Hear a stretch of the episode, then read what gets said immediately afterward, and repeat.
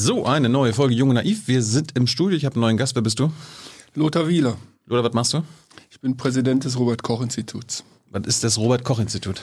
Das ist eine gute Frage. Ich freue mich, dass ich das mal erklären kann. Das Robert-Koch-Institut ist die biomedizinische Leitforschungsinstitution der Bundesregierung. Das heißt, wir sind eine Institution, die sogenannte Ressortforschungseinrichtung und wir gehören zum Geschäftsbereich des Gesundheitsministeriums.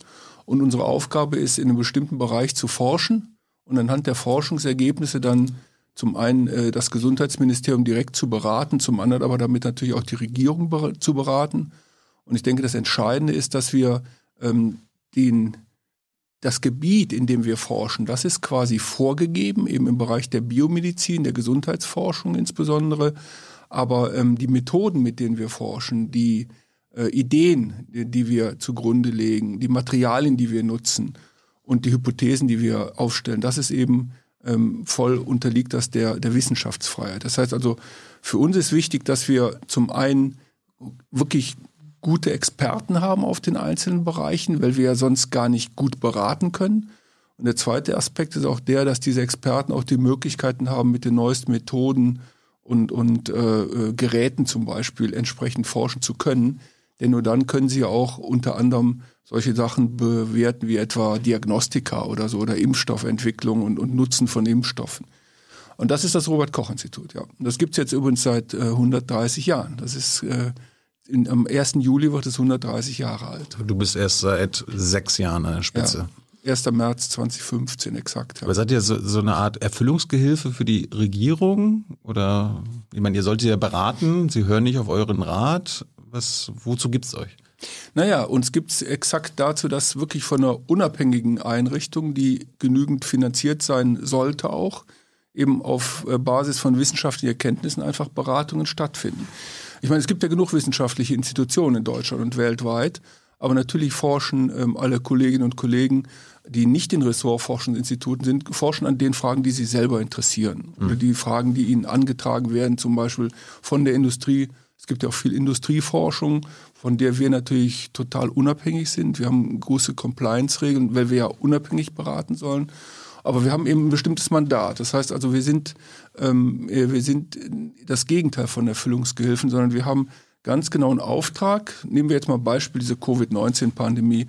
Und ich habe auch den Eindruck, der Grund, warum ich hier bin, ist, ist, ist äh, die Covid-19-Pandemie. Kann sein, ja. Ja, ähm, wenn man sieht, was wir für ähm, für Papiere erstellen, für Empfehlungen erstellen, für Ratschläge geben, dann beruhen die auf wissenschaftlichem Wissen und die werden dann eben den, den äh, Politikern zur Verfügung gestellt. Und es ist ja klar, äh, dass die nicht immer diese Ratschläge eins zu eins umsetzen können, weil wir ja jetzt in erster Linie den Gesundheitsschutz der Menschen im Auge haben. Das ist ja unsere Aufgabe. Aber es gibt natürlich immer andere Dinge zu betrachten, die dann eben politisch auch entschieden werden müssen. Aber ihr seid praktisch, äh, nee, praktisch abhängig vom Gesundheitsministerium, oder? Also ich meine, der, der Minister kann dich entlassen. Der Minister kann mich nur entlassen, wenn ich, ich bin ja Beamter. Also ich bin jetzt Beamter auf äh, tatsächlich Lebenszeit. Aber er kann dich in Ruhestand schicken, wenn er unzufrieden ist. Nee, er kann mich eigentlich nur in Ruhestand schicken, wenn ich wirklich, wie sagt man so schön, goldene Löffel stehle. Also wenn ich wirklich äh, massiv gegen mein, äh, gegen mein, gegen meine Amtsverständnis verstoßen habe und, und fast schon kriminelle Handlungen vorgenommen habe. Mhm. Äh, das ist der entscheidende Unterschied zu einem politischen Beamten. Den kann man tatsächlich entlassen, auch ohne Angabe von Gründen. Aber gerade die Besetzung von diesem Posten, den ich jetzt habe, und das gilt genauso für die, es gibt ja andere Ressortforschungsinstitute, Paul-Ehrlich-Institut oder das BfArM. Wir sind Wissenschaftler und wir sind eben keine politischen Beamten, die kann man nicht einfach so entlassen. Das heißt, du könntest dem Minister öffentlich widersprechen, du kannst der Regierung öffentlich widersprechen und sagen, ihr macht hier was falsch, ohne, ohne irgendwie Angst zu haben, dass du dafür Ärger bekommst? Naja, also öffentlich widersprechen tut man natürlich nur dann, wenn es wirklich Not am Mann ist. Das ist, das gehört ja auch dazu. Ärger bekommt man dann selbstverständlich. Das ist gar keine Frage. Du darfst erst sagen, etwas, etwas läuft falsch, wenn die Scheiße schon am Dampfen ist. Nein, habe ich das vielleicht falsch ausgedrückt? In, in der Not meintest du jetzt gerade. Ja, in der vielleicht Not. sollte man, bevor die Not eintritt, sagen, Achtung, Achtung. Ja, also ich denke, hier gibt es einen, einen, einen, klaren Bereich, wo man Dinge öffentlich verlautbart und Dinge, die man natürlich intern verlautbart. Das ist ja selbstverständlich. Und ähm, ich glaube, ein entscheidender Punkt ist der, dass man in erster Linie mal basiert auf Informationen, Ansagen macht, Empfehlungen gibt und diese Ratschläge zunächst mal intern hält. Und dann gibt es natürlich auch das öffentliche Wesen. Und ich meine, ich bin jetzt ja seit einigen Wochen und Monaten in der Öffentlichkeit und stehe Rede und Antwort zu bestimmten Fragen und Inhalten. Und das ist eben in erster Linie inhaltlich geprägt. Das ist das Entscheidende. Hey Leute, Thilo hier. Unsere naive Arbeit in der Bundespressekonferenz und unsere wöchentlichen Interviews, die sind nur möglich, weil ihr uns finanziell unterstützt. Und damit das so bleibt, bitten wir euch, uns entweder per Banküberweisung oder PayPal zu unterstützen. Weitere Infos findet ihr in der Podcast-Beschreibung. Danke dafür. Aber ich habe jetzt noch nie gehört, dass du neben Spahn gesessen hast äh, und sagst, das ist jetzt falsch, was er sagt. Ich meine, ich, ich habe mal die Frage in der BBK gestellt, äh, wie er zu No-Covid steht. Also Quatsch. Und du bist ja mittlerweile auch ein No-Covid-Anhänger beziehungsweise ein Control-Covid-Anhänger. Da hast du ja, hast du ja auch gedrückt vor der Antwort und hast gesagt, hast irgendwas anderes geantwortet.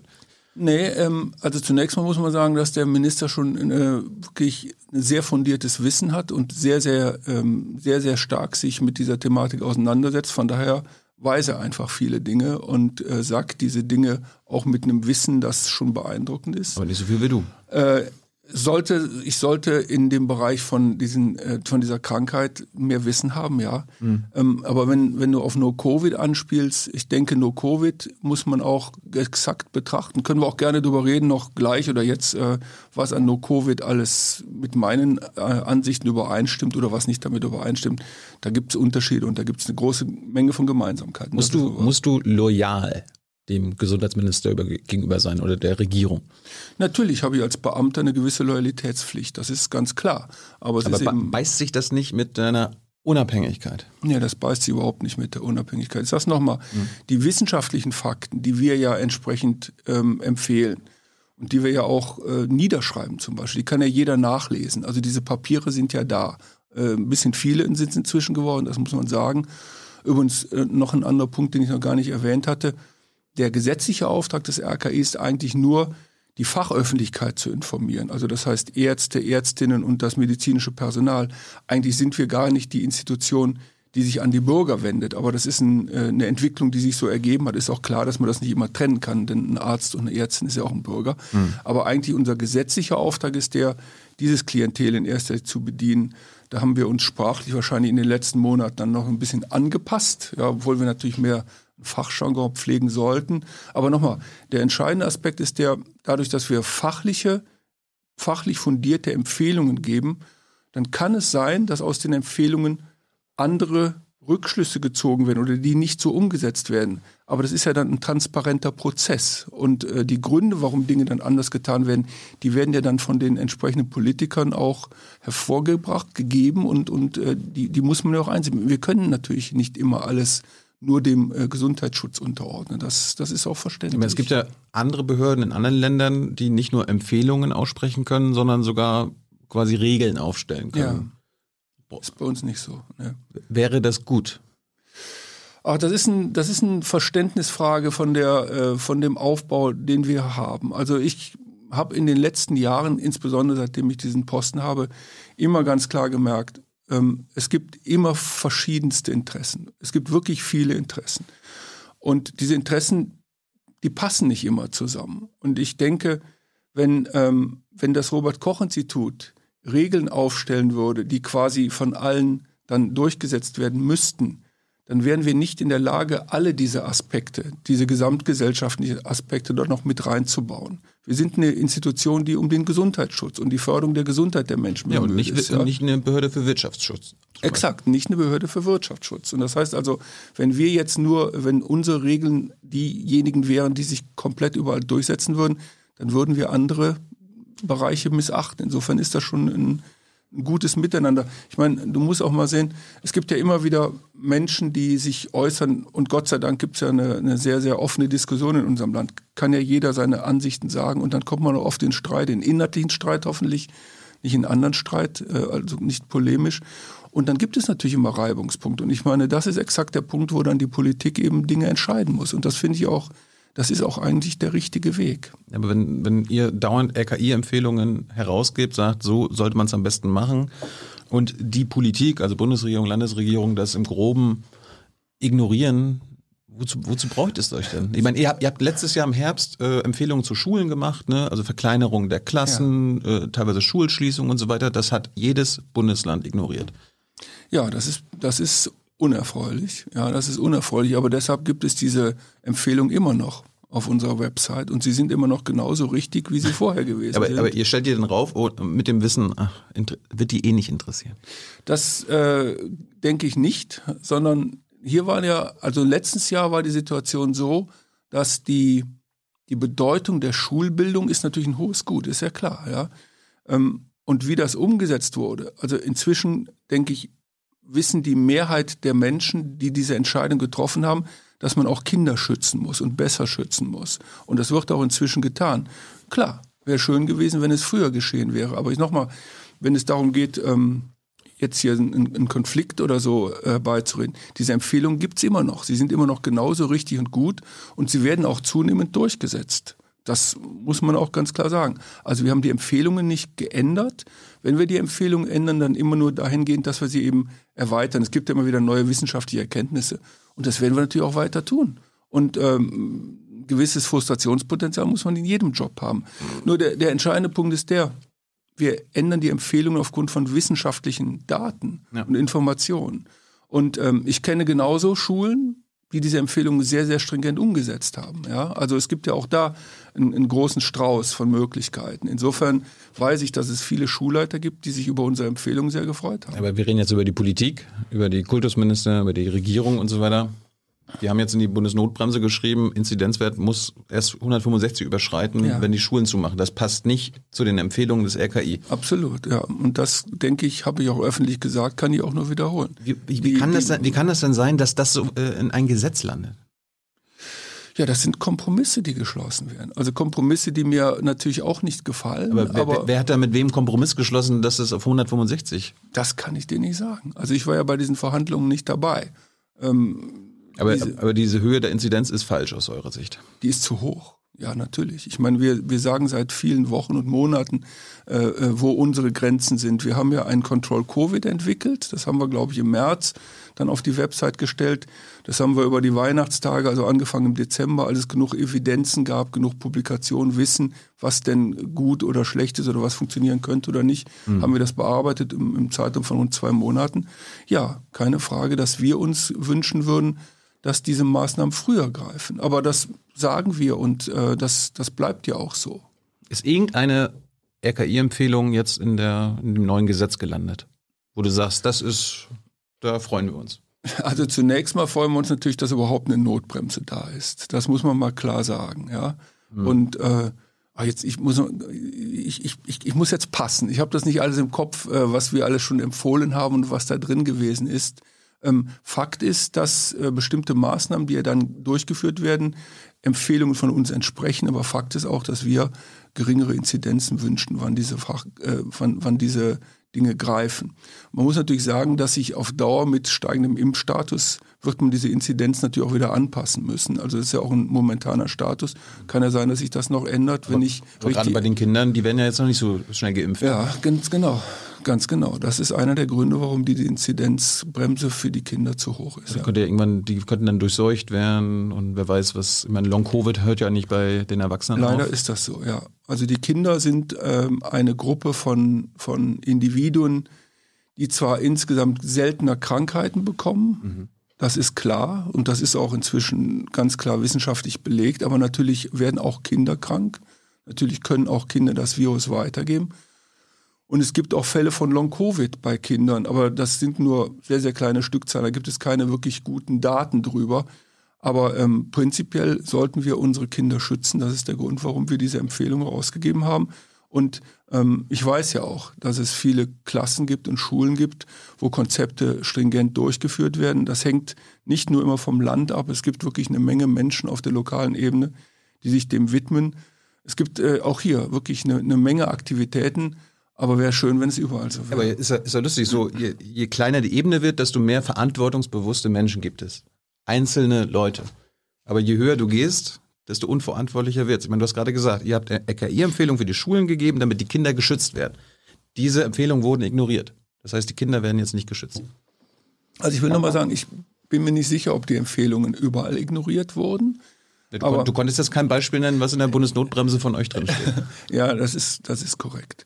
Ähm, also der entscheidende Punkt ist der, dass natürlich dieser Verlust durch Bildung ist natürlich ein, ein, ein riesen volkswirtschaftlicher Verlust und die Entwicklung der Kinder ist natürlich auch nicht zu verachten. Also viele reden in dem Zusammenhang etwas unsentimental von Kollateralschäden. Das ist kein schöner Begriff, aber den gibt's natürlich. Und diese Abwägung muss man ja dann treffen. Mhm. Ja?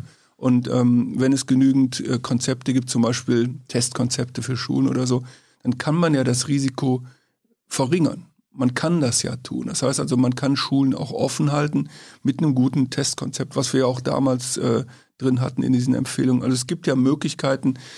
Man, ich denke, ähm, das fällt mir in der Diskussion auch oft auf, diese Schwarz-Weiß-Malerei. Die ist natürlich, die, die ist nett, diese Fokussierung ist auch medienwirksam, aber es gibt natürlich eine Menge Graubereiche, wo man Dinge tun kann, um ein Risiko zu reduzieren. Ja. Und das, das kann man tun und auch Schulen dann offen lassen. Wir reden jetzt ja mit dir als RKI-Präsident, nicht als äh, Bildungsminister oder Politiker oder Bundeskanzler. Du hast ja diesen Dolomiten-Vergleich äh, kurz bevor die Notbremse verabschiedet wurde gebracht. Ja.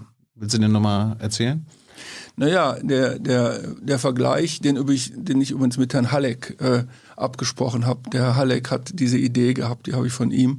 Diese Idee, also äh, darum, wenn man um eine scharfe Kurve fährt, von der man weiß, dass man sie nur mit 30 nehmen kann, wenn man dort mit 100 reinfährt, dann ist die Gefahr groß, dass man von der Straße abkommt und in den Dolomiten ist das dann besonders äh, äh tragisch, der Ausgang, weil eben rechts irgendwie der Abhang runtergeht, dann kann auch eine Notbremse nicht mehr helfen. Ja, das war ein, ein sehr schönes Bild aus meiner Sicht. Mhm.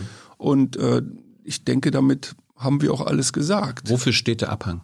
Der Abhang steht dafür, dass eben zu viele Menschen infiziert werden. Das ist gar keine Frage. Und die ja. Überbelastung oder das, der Kollaps des Systems, des naja, Gesundheitssystems. Was, also, was ist damit gemeint? Ja, dieses, diese Begrifflichkeit. Ähm, das ist ja eigentlich eine schöne Analogie. Ja, ja, also die Begrifflichkeit der, der Überlastung.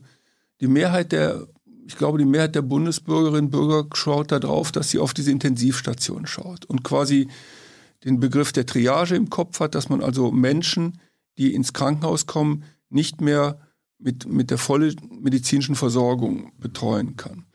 Und das ist natürlich ein Endpunkt. Das ist ein Endpunkt, den wir äh, hoffentlich niemals erreichen. Ich bin auch relativ zuversichtlich, dass wir den nicht erreichen. Aber ähm, es ist natürlich zynisch, so lang zu warten. Wir würden natürlich immer lieber vorne viel weniger Infektionen haben. Ja. Und das heißt also, wenn man nur auf diese Intensivstation schaut, dann schaut man ja auf den Endpunkt. Und dieser Endpunkt, der ist, das ist ein wichtiger Marker für eine bestimmte äh, äh, qualitative oder quantitative Belastung eines Systems. Aber wir wollen natürlich viel mehr in die Prävention reingehen. Aber nochmal, das ist eben diese, diese Abschätzung. Ich, ja, aber, aber, du sagst ja damit, äh, wir fangen erst an zu bremsen, wenn wir die Klippe erreicht haben. Eigentlich musst du ja, bevor, bevor, genau. äh, bevor wir die Klippe sehen, musst du ja schon anfangen zu bremsen, damit du vor der Klippe ja. äh, zum Stehen kommst. Ja. Und wir fangen jetzt erst an zu bremsen, wenn wir quasi kurz vorm Fall sind. Ja, aber ähm, jetzt wollen wir mal ähm, die Diskussion der letzten Monate betrachten und auch das Verhalten der Menschen betrachten in unserem Land. Dann sehen wir natürlich, dass auch unabhängig davon viele Menschen ähm, sehr, sehr verantwortungsbewusst aber damit wir, umgehen. Wir reden jetzt nicht über die einzelnen Menschen, wir reden über die Politik und die, die du berätst. Die Kompromisse findet, ja. Und der Kompromiss ist, wir bremsen erst, wenn es zu spät ist. Ja. Das ist ja verrückt. Ja, es ist, äh, es ist, sagen wir so, ich bin darüber nicht glücklich, ja, klar. Aber ähm, das ist eben der Kompromiss, der zurzeit gefunden wird. Und hinter dem du nicht stehst.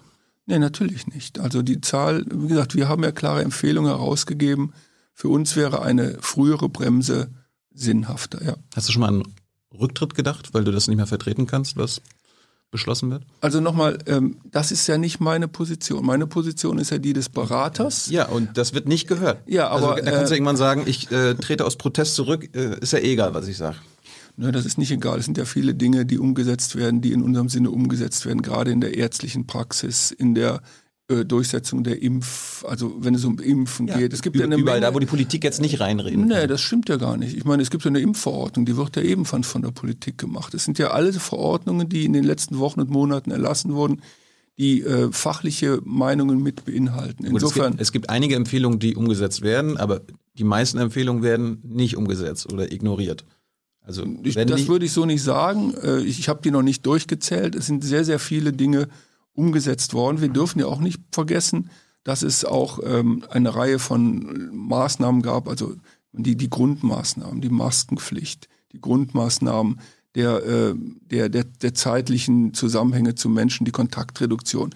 Diese Grundaspekte, äh, die ja unheimlich wichtig sind für das ganze Bekämpfungsregime, werden ja einhellig getragen. Es gibt eine Reihe von Dingen, die gemacht werden. Also äh, nur weil etwas nicht gemacht wird, was man äh, gerne hätte, wenn man da immer zurücktreten würde, ich glaube, dann gäbe es in unserem Land eine Menge Menschen. Was mit dem Gedanken mal gespielt? Nein, warum soll ich mit dem Gedanken spielen? Also wir sind eine, wir, wir bleiben fachlich. Ja, weil du vielleicht deine Integrität als Wissenschaftler behalten willst. Ja, aber die ist doch dadurch nicht, äh, dadurch, dass wir wissenschaftliche Ergebnisse kommunizieren, ist doch unsere, und, und dann die teilweise in eine Aktion münden, ist doch die Integrität nicht. Die Integrität wäre gestört, wenn, wenn, wenn ich meine wissenschaftliche Meinung ohne wissenschaftliche Begründung ändern würde. Dann hätte hm. ich meine Integrität verloren. Ja, aber doch nicht so. Ich fand den Dolomiten-Vergleich aber trotzdem super. Habe auch mal ein bisschen jetzt die letzten Tage überlegt, äh, wie man das so äh, ummünzen kann. Zum Beispiel irgendwie, es gibt ja auch in, einem, in einer Stadt oder im Dorf Geschwindigkeitsbegrenzung. Hat ja einen guten Grund, warum man nicht äh, mit 200 Sachen durchs Dorf rasen darf, sondern dass es da mit 50 oder 30 äh, Geschwindigkeit geht. Und aktuell ist es ja so, wenn man das auf die Notbremse bezieht, die Regierung sagt, also mit 100 Sachen kann man noch durch die Stadt fahren äh, obwohl ihr sagen würdet, naja, 50 wäre dann schon doch schon besser 50 km/h oder 30 km/h und insbesondere vor den Schulen am besten Schrittgeschwindigkeit. Und äh, jetzt ist das Tempolimit vor der Schule 165 km/h. Und, im, und im, im Rest der Stadt 100 km/h. Und die Betriebswagen haben sogar gar, gar keine Geschwindigkeitsbegrenzung. Die können rasen, wie sie wollen. Und du willst aber eine Schrittgeschwindigkeit in der ganzen Stadt. Ja, aber ähm, der Vergleich ist natürlich sehr, sehr simpel gemacht, ja, klar. ist ja klar. Aber wir, also, wollen ja, wir äh, wollen ja viele mitnehmen, die das. Äh ja, ja, aber ähm, ich will ja nochmal sagen, es gibt ja eine Menge von Maßnahmen, die im Hintergrund immer noch laufen. Das darf man ja auch nicht vergessen. Also es gibt eine Menge von Maßnahmen, die im Hintergrund immer noch laufen und die unheimlich wichtig sind und die nicht ja. vergessen werden dürfen. Klar, aber ja?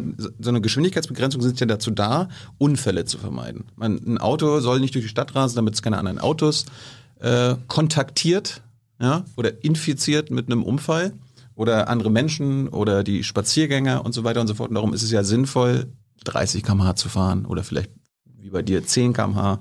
Und die Politik sagt, du Loder, die können an der Schule ruhig mit 165 äh, vorbeibrettern. Ja, also äh, ich denke nicht, dass das die sagen, sondern es sind ja schon Maßnahmen, die vorher getroffen werden. Wir reden bei 165 davon, dass die Schulen geschlossen werden sollen. Ja? ja.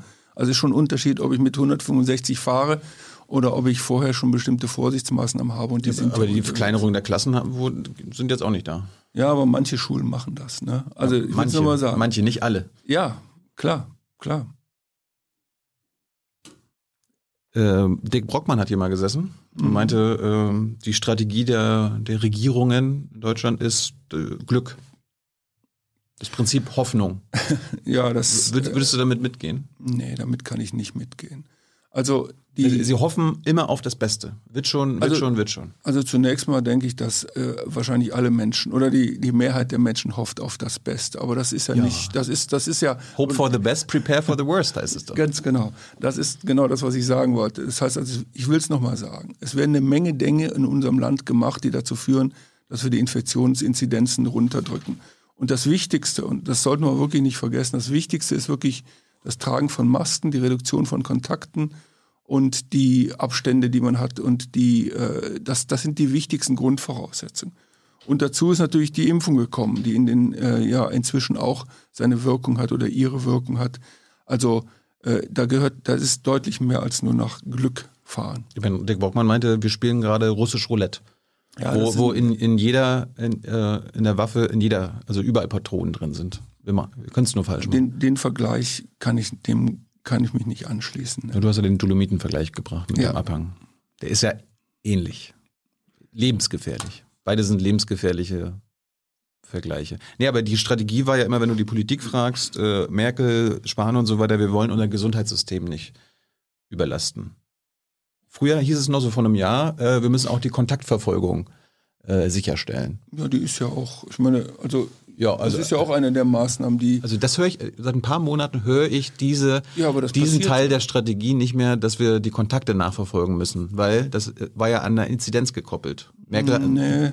Also, also ähm, das ist, das ist jetzt wieder, ähm, das ist eine, eine, eine Wahrnehmung. Wir arbeiten natürlich an der Kontaktnachverfolgung genauso weiter wie vorher. Ja, aber die du- aber- aber du- Gesundheitsämter, die Gesundheitsämter werden besser ausgestattet. Es gibt nach wie vor die äh, Containment Scouts, die unterstützen. Es gibt nach wie vor im Bereich der Digitalisierung Bemühungen, das zu stärken. Also das ist ja das, was ich sagen möchte. Ähm, die die Corona-Warn-App äh, läuft und wird kontinuierlich auch erweitert.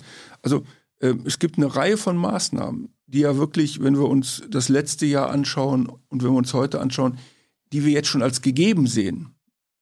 Und die dürfen wir auch nicht äh, einfach negieren. Die, die, also, dass wir darüber nicht ständig sprechen, ist dann vielleicht ein Fehler. Weiß ich nicht, ob es kommunikativ vielleicht besser wäre, das zu tun. Aber wir dürfen nicht vergessen, dass diese Dinge alle laufen. Und das Zweite, was wir auch nicht vergessen dürfen, ist wirklich, dass, äh, und das ist, glaube ich, ein ganz wichtiger äh, Unterschied zum letzten Jahr, dass wir inzwischen ja auch deutlich mehr Wissen über dieses Virus haben und auch die Menschen in der Bevölkerung deutlich verantwortungsvoller damit umgehen, die Mehrzahl der Leute. Und das ist ja auch ein Aspekt, den man auch nicht vergessen sollte. Die müssen ja auch mitgenommen werden. Und ich denke, dass die Mehrheit der Leute das wirklich versteht, was sie zu Aber tun wir reden haben. jetzt ja nicht über die Bürger, wir reden über die Politik. Ja, aber das sind ja die auch eure, Bürger. Die eure Empfehlungen entweder umsetzen oder ignorieren oder vielleicht sogar das Gegenteil machen. Ja, wir reden auch über, wir reden auch über, also wir reden. Bis, bis zu welcher Inzidenz äh, kann man Kontakte nachverfolgen in Deutschland? Das kommt ganz darauf an, auf die regionalen Gegebenheiten. Es gibt Gesundheitsämter, die haben, sind extrem wirkmächtig. Zum Beispiel das in Frankfurt, das Gesundheitsamt von der Stadt Frankfurt. Die können mit Sicherheit hohe Inzidenzen auch gut nachvollziehen. Hoch- es hoch heißt? Das, da geht es auch über weit über 100, 200 wahrscheinlich in diesem Gesundheitsamt. Ja, das kommt natürlich oft darauf an. Die Inzidenz hängt ja auch davon ab, ob es zum Beispiel ein großer Ausbruch ist. Dann hat man vielleicht eine hohe Inzidenz, aber nur ein lokales Geschehen, wie damals in Gütersloh. Also dieser Inzidenzwert, der stellt sich ja auch immer aus verschiedenen Entitäten dar. Und andere Gesundheitsämter schaffen das wahrscheinlich nicht. Das ist auch eine große regionale Unterschiede und es hängt vom, vom Verlauf ab. Aber man muss ja Werte einziehen, die dann natürlich nicht immer im lokalen Hintergrund genau stimmen. Das ist ja auch einer der Probleme, vor denen man steht, wenn man bundeseinheitliche Regeln vorgibt. Aber das ja aktuell klar. können die Gesundheitsämter im Gro in Deutschland die Kontakte nicht mehr nachverfolgen. Ja, wir haben momentan durch eine Inzidenz von bundesweit 160, also ich weiß nicht, ob du das im Kopf hast, also wir haben ja oben im Nordwesten haben wir ja relativ gute Zahlen, relativ niedrige Inzidenzen, im Südosten insbesondere haben wir teilweise sehr hohe Inzidenzen. Dann gibt es natürlich auch regionale Unterschiede. Das heißt also, in manchen Bereichen geht das gut, in anderen schlechter. Das, aber das, da muss man dann wirklich immer die lokalen Entscheider, äh, die müssen das ja wissen. Und die melden ja auch, äh, ob sie überlastet sind oder nicht. Das wird ja auch erfasst.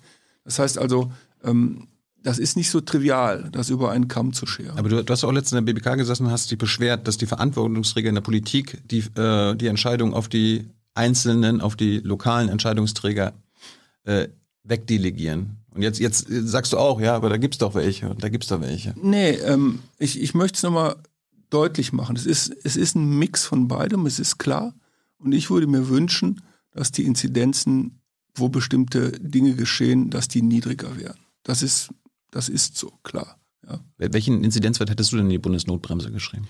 Naja, wir hatten äh, anfangs die Werte von 50 und 35. Das waren Werte, über die wir uns die ganze Zeit unterhalten haben. Inzwischen muss man aber auch sagen, dass eben viele Gesundheitsämter definitiv handlungsmächtiger geworden sind, besser geworden sind. Wir haben allerdings ein Kontroll-Covid-Konzept ins Netz gestellt, wo für uns äh, 50 nach wie vor ein sehr relevanter Wert ist. Wir sind dabei, dieses Konzept zu überarbeiten und so hängt das natürlich auch ab von der Impf, äh, von, von der Menge der Menschen, die durchimpft sind.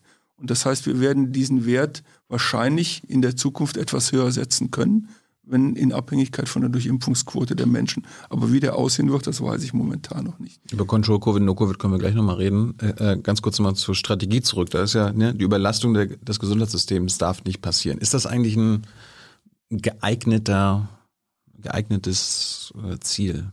Ja, also eine geeignete Strategie, weil wenn äh, heutzutage ist ja, okay, die, die Intensivstationen sagen schon, okay, wir haben keine Betten mehr, wir sind quasi kurz vor der Überlastung und trotzdem wird ja erst, da waren wir ja vorhin, erst gebremst, wenn die Überlastung da ist. Also eigentlich musst du ja mindestens zwei Wochen vorher bremsen, weil du mit einberechnen musst, dass schon das zwei Wochen später erst der, ja. der Höhepunkt ist. Naja, bisher, wie gesagt, bisher ist dieses System nicht überlastet gewesen. Das heißt, dieses Ziel wurde bisher immer erreicht und ich gehe auch davon aus, dass es weiter erreicht bleibt.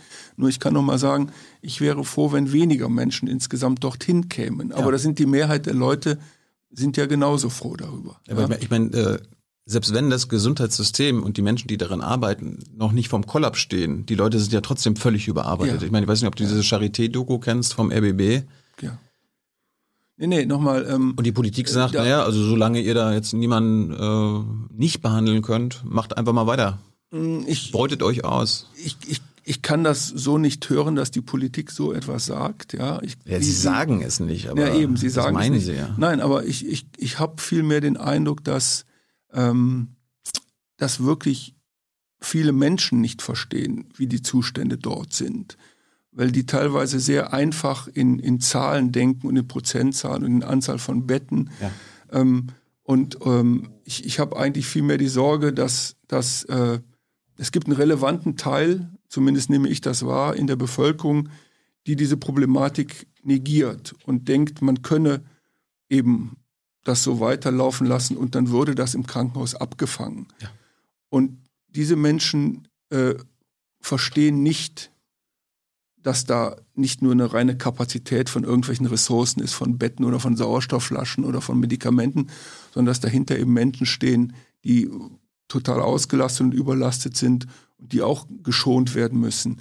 Ähm, aber ich will noch mal sagen, ähm, es gibt die Mehrheit der Politiker in diesem Land wissen, die, die weiß das genauso und wünscht das genauso nicht. Aber ich will es nochmal sagen. Aber, aber gibt, sie helfen den Leuten da in den gibt, Krankenhäusern nicht. Es gibt Kompromisse, die man eben äh, zu schließen hat im, im politischen Bereich. Und ähm, was heißt, sie helfen den Leuten im Krankenhaus nicht? Ähm, also sie, sie, könnten ja jetzt schon bremsen, sie könnten jetzt schon äh, einen richtigen Lockdown, wie du sagst. Ja. Äh, ja, das würde, das würde den Leuten auf den Stationen helfen. Es würde den Leuten auf den Stationen helfen, aber es gibt eben andere Bereiche, die dann anders mehr leiden würden. Das ist diese Abwägung, die man eben Klar. hat. Bildungsbereich, Bereich arbeitsproduzierendes Gewerbe, ist ja, ja klar. Aber ne? du bist jetzt ja nicht Wirtschaftsminister. Ne, sage ich ja. Das ist, darum sitze ich ja hier als äh, RKI-Präsident, klar. Wie kann man eigentlich als Tierarzt RKI-Präsident werden? Man bewirbt sich, dann gibt es ein Auswahlverfahren und dann wird man ausgewählt. Muss das nicht ein Humanmediziner sein? Die Ausschreibung ist ein Biologe gewesen, äh, nicht ein Biologe, Mediziner oder Tierarzt. Und der Grund ist eigentlich, glaube ich, relativ trivial. Ähm, ein großer Teil, das sieht man jetzt, der Arbeit beschafft, befasst sich ja mit Epidemiologie, also mit, ist ja ein Public Health Institut, also es geht weniger um Erkrankung von einzelnen Menschen, mhm. von Individuen, sondern es geht mehr um Populationsgeschehen, also um epidemiologisches Geschehen.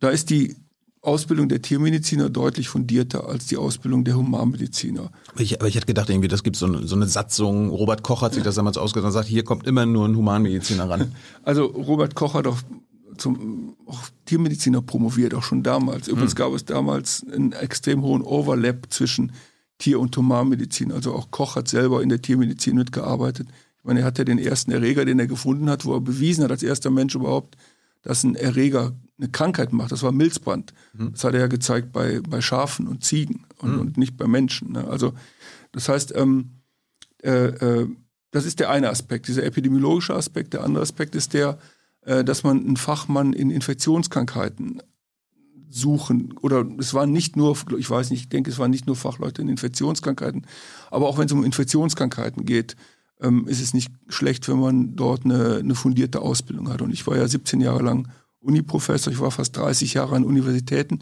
und habe mich nur mit Infektionskrankheiten befasst. Das heißt also, ähm, gerade diese Dinge, die jetzt geschehen und gerade diese das Verständnis von Infektionskrankheiten, von Populationsdynamik, von Evolution von Krankheitserregern, das bringe ich in einem hohen Maße mit. Und ähm, ich, ich, ich weiß nicht, warum ich ausgewählt wurde, aber ich war einer von, weiß auch nicht, wie viele sich beworben haben und ich bin eben übrig geblieben. Sie müssen die, die das ausgewählt haben, fragen, warum sie mich genommen haben. Wie duzen uns du, Ja, wie du uns, genau. Ja. ja, aber es gibt ja auch mal, du bist eine öffentliche Person und viele selbst die dich nicht mögen oder deine öffentliche Person nicht mögen, immer so, oh, der, was macht denn ein Tierarzt? äh, beim Robert-Koch-Institut. Tja. Also vor mir der Das Präsident- widerspricht sich nicht, richtig? Nein, das widerspricht sich nicht, ne, überhaupt nicht. Also es war schon Biologe, war schon Robert Koch Institut und ein Arzt war auch schon Robert Koch Institut Präsident. Aber ähm, ja, es, die Fachkenntnis ist der entscheidende Punkt. Und natürlich leitet man ein Institut mit einer Menge Wissenschaftlerinnen und Wissenschaftler und deren Fachwissen geht ja in die ganze Meinung, die man nach außen vortritt, ein.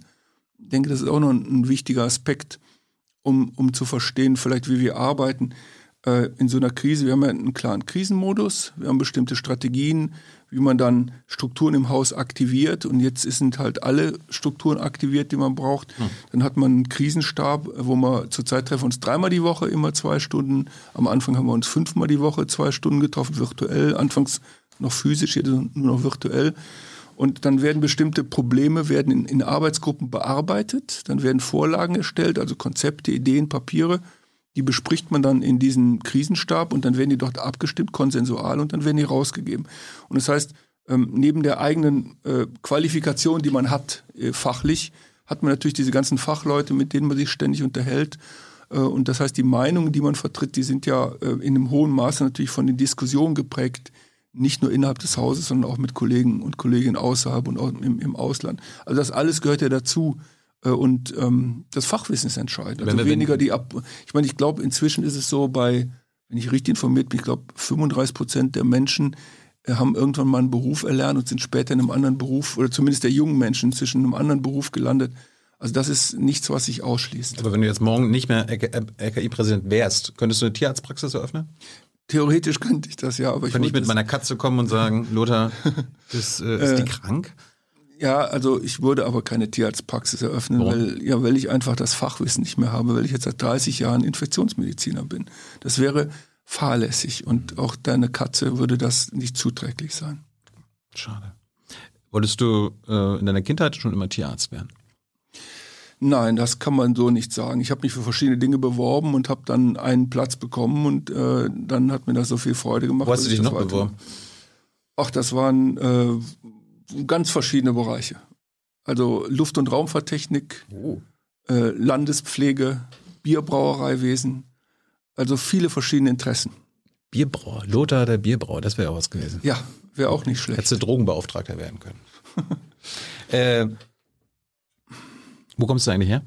Aus Königswinter, Oberpleis, das ist im Siebengebirge, Rheinland, in der Nähe von Bonn. Also bist ein Wessi.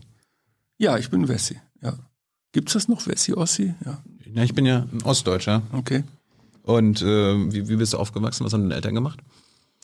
Ja, mein Vater war Tierarzt tatsächlich, Ah. ja. Und meine Mutter war Landwirtin, aber ist dann, letztlich hat sie diese Tierarztpraxis dann eben gemanagt, weil das ja ein sehr aufreibender Job war. Also hast du deine Familientradition weitergeführt. das ist korrekt, ja. Sogar mein Großvater war schon Tierarzt, ja. Und waren die jetzt, äh, sind die jetzt seit 30 Jahren sauer, dass du nicht mehr Tierarzt bist, sondern dich für Infektionsgeschehen interessierst? Also ich, äh, also zum, zum einen sind, ist, sind meine Eltern verstorben schon vor äh, etwa 2011 sind sie verstorben. Ähm, und, und eigentlich sauer waren die nie. Ne? Ich meine, Eltern, die ihre Kinder mögen, sind happy, wenn es ihnen gut geht, denke ich. Und wenn sie das machen, was ihnen Freude macht. Wo hast du denn studiert? In äh, München und in Berlin. Und in Regelstudienzeit oder hast du dir Zeit gelassen? Nee, ich habe mir keine Zeit gelassen. Warum? Ja, warum? Wolltest du so schnell wie möglich fertig werden? Äh, zum einen wollte ich meinen Eltern möglichst nicht so lange auf der Tasche liegen. Hast BAföG Äh, bekommen? Nee, nee, nee. Habe ich aber auch nicht beantragt, muss ich ehrlich sein. Also mein Elternhaus ist in der Lage gewesen, mir das zu finanzieren. Und, Und die ähm, haben gesagt, jetzt beeil dich mal. Nö, das ist selbstverständlich. Also das haben auch meine beiden Geschwister genauso gehandhabt. Und äh, ja, mit einem, wenn ich was anfange, will ich es einfach zu Ende bringen. Also insofern ist das für mich selbstverständlich klar. Worüber handelte deine Doktorarbeit? Oh ja, das, äh, da ging es um ein- einen Begriff, den man damals noch nicht kannte, die angeborene Immunität. Das hieß damals noch anders. Das waren erst die Anfangs, äh, die Anfangsschuhe davon. Aber das war eine Arbeit, da waren, äh, also da habe ich quasi nachgewiesen, dass man, wenn man mit, mit, in, mit abgetöteten Erregern Tiere behandelt, dass die dann gegen andere Erreger weniger empfänglich sind. Das waren so die Anfänge der, der angeborenen Immunität. War das was Neues? Hast du da was Neues in die Wissenschaft gebracht? Ja, jede Doktorarbeit bringt was Neues, aber so Soll- die, die, soll- die, Erkenntnisse, die. Erkenntnisse, die ich äh, dazu beigetragen habe, waren sehr deskriptiv, muss ich sagen. Ja. Würde man heute äh, intelligenter lösen. So, dann warst du fertig, hast deinen Doktortitel gehabt, bist Tierarzt gewesen. Warum hast du denn keine Tierarztpraxis aufgemacht? Ganz einfach, weil ich allergisch bin gegen Tiere. Ja. Und das ist äh, Was? meiner Gesundheit nicht zuträglich dann. Du bist Tierarzt geworden und bist allergisch gegen alle Tiere. oder? Hm, Gegen viele, also gegen viele Tierhaare, ja. Aber ähm, der entscheidende Punkt ist ja der, als Akademiker kann man ja auch in die Forschung gehen. Es gibt ja, also dieses, dieser Beruf des Tierarztes wird immer damit äh, assoziiert, dass man wie James Harriet Katzen äh, streichelt und, und gesund macht. Oder in die Kuh den Arm reinsteckt. Ganz genau, alles. ja. Aber es gibt tatsächlich eine Menge Tierärzte, die in der Forschung unterwegs sind und zwar in allen möglichen Bereichen. Insofern ist äh, das ein akademisches Studium, mit dem man viel machen Da kann. kriegst du, kommst du nicht an irgendeine Fälle ran oder Tierhaare, sodass du. Nee, ich habe seit vielen Jahren nichts mehr mit Tieren zu tun. Ne? Finde ich irgendwie ein bisschen lustig, dass du allergisch bist. Ja, das, das, das war überhaupt nicht lustig. Das war das Gegenteil von lustig. Aber ähm, wie gesagt, von vornherein stand dann eben, war klar, dass es in, in, in wissenschaftlichen Bereich gibt. Da gibt es ja unheimlich viele Möglichkeiten als Tierarzt. Ja, und was hast du gemacht? Hast du denn irgendwo eine Stelle gesucht? Hast du dich dann irgendwie bei der, du bist ja bei der FU dann irgendwann gelandet, ne? Ja, ich habe 90. in München das Studium abgeschlossen, habe dort dann Wehrdienst erst gemacht nach dem Studium. Ich bin vorher zurückgestellt worden, aus Gründen, die mir auch niemals, die ich, die, die ich nicht Wolltest, nachvollziehen wolltest du kann. zur Bundeswehr oder äh, warum Na, hast du das- Zivildienst gemacht? Nö, ich, für mich war das Selbstverständlichkeit, dass ich Wann war das? Bundeswehr. War das noch vor der Wende? Ja, ja, klar. Ich bin ja leider schon 60 Jahre alt. Das war 1980 habe ich Abitur gemacht, klar. Mhm. Und ähm, dann habe ich, wie gesagt, bin ich zurückgestellt worden, da bin ich zur Bundeswehr gegangen, habe also einen Wehrdienst gemacht einfach Wo warst du? äh, in München auch, eine Sanitätsakademie, da gibt's eine, eine ganz nette Sanitätsakademie. Und ähm, ja, aber dann habe ich mir eine Promotion gesucht, also schon während dieser Zeit, äh, weil mich der Bereich Mikrobiologie und Immunologie damals sehr interessierte. Und äh, dann hatte ich eben, habe ich einen guten Betreuer gefunden und der hat mich dann auch mitgenommen in meine erste Postdoc-Stelle. Das war in Ulm in der Humanpathologie. Dort haben wir Projekte auch zur Entwicklung von, von Vakzinen gegen verschiedene Erreger gemacht. Und äh, ja, das, das war also der Einstieg eigentlich in die, in die wissenschaftliche Laufbahn. Ich meine, Du bist ja Experte für Mikrobiologie. Ja. Erklär, erklär unserem äh, Publikum mal, was das ist. Warum, warum ist das relevant? Ja, warum ist das relevant? Also zum einen, also medizinische Mikrobiologie. Also wir, wir reden nicht von den Mikroben, die im Alltag so unterwegs sind. Also wir alle haben etwa zehnmal mehr mikrobielle Zellen in unserem Körper als eigene Zellen. Ja. Äh, Und wir haben auch viel mehr Genmaterial von Mikroben als unser eigenes nebenbei. Äh, äh, Wir sind also, haben eine Menge Intelligenz auch außerhalb unserer eigenen Zellen. Ähm, Und, und äh, aber was, was uns interessiert, sind eben medizinische Mikrobiologie, das heißt Erreger, die krank machen. Darum geht es hauptsächlich. Der Umgang mit Krankheitserregern, wie wir uns davor schützen können, wie wir Therapien entwickeln können, wie wir Impfstoffe entwickeln können, ähm, das Verständnis, warum Erreger krank machen und andere nicht krank machen, Evolution von Krankheitserregern ist ein wichtiger Aspekt, also die Interaktion mit, mit dem Körper.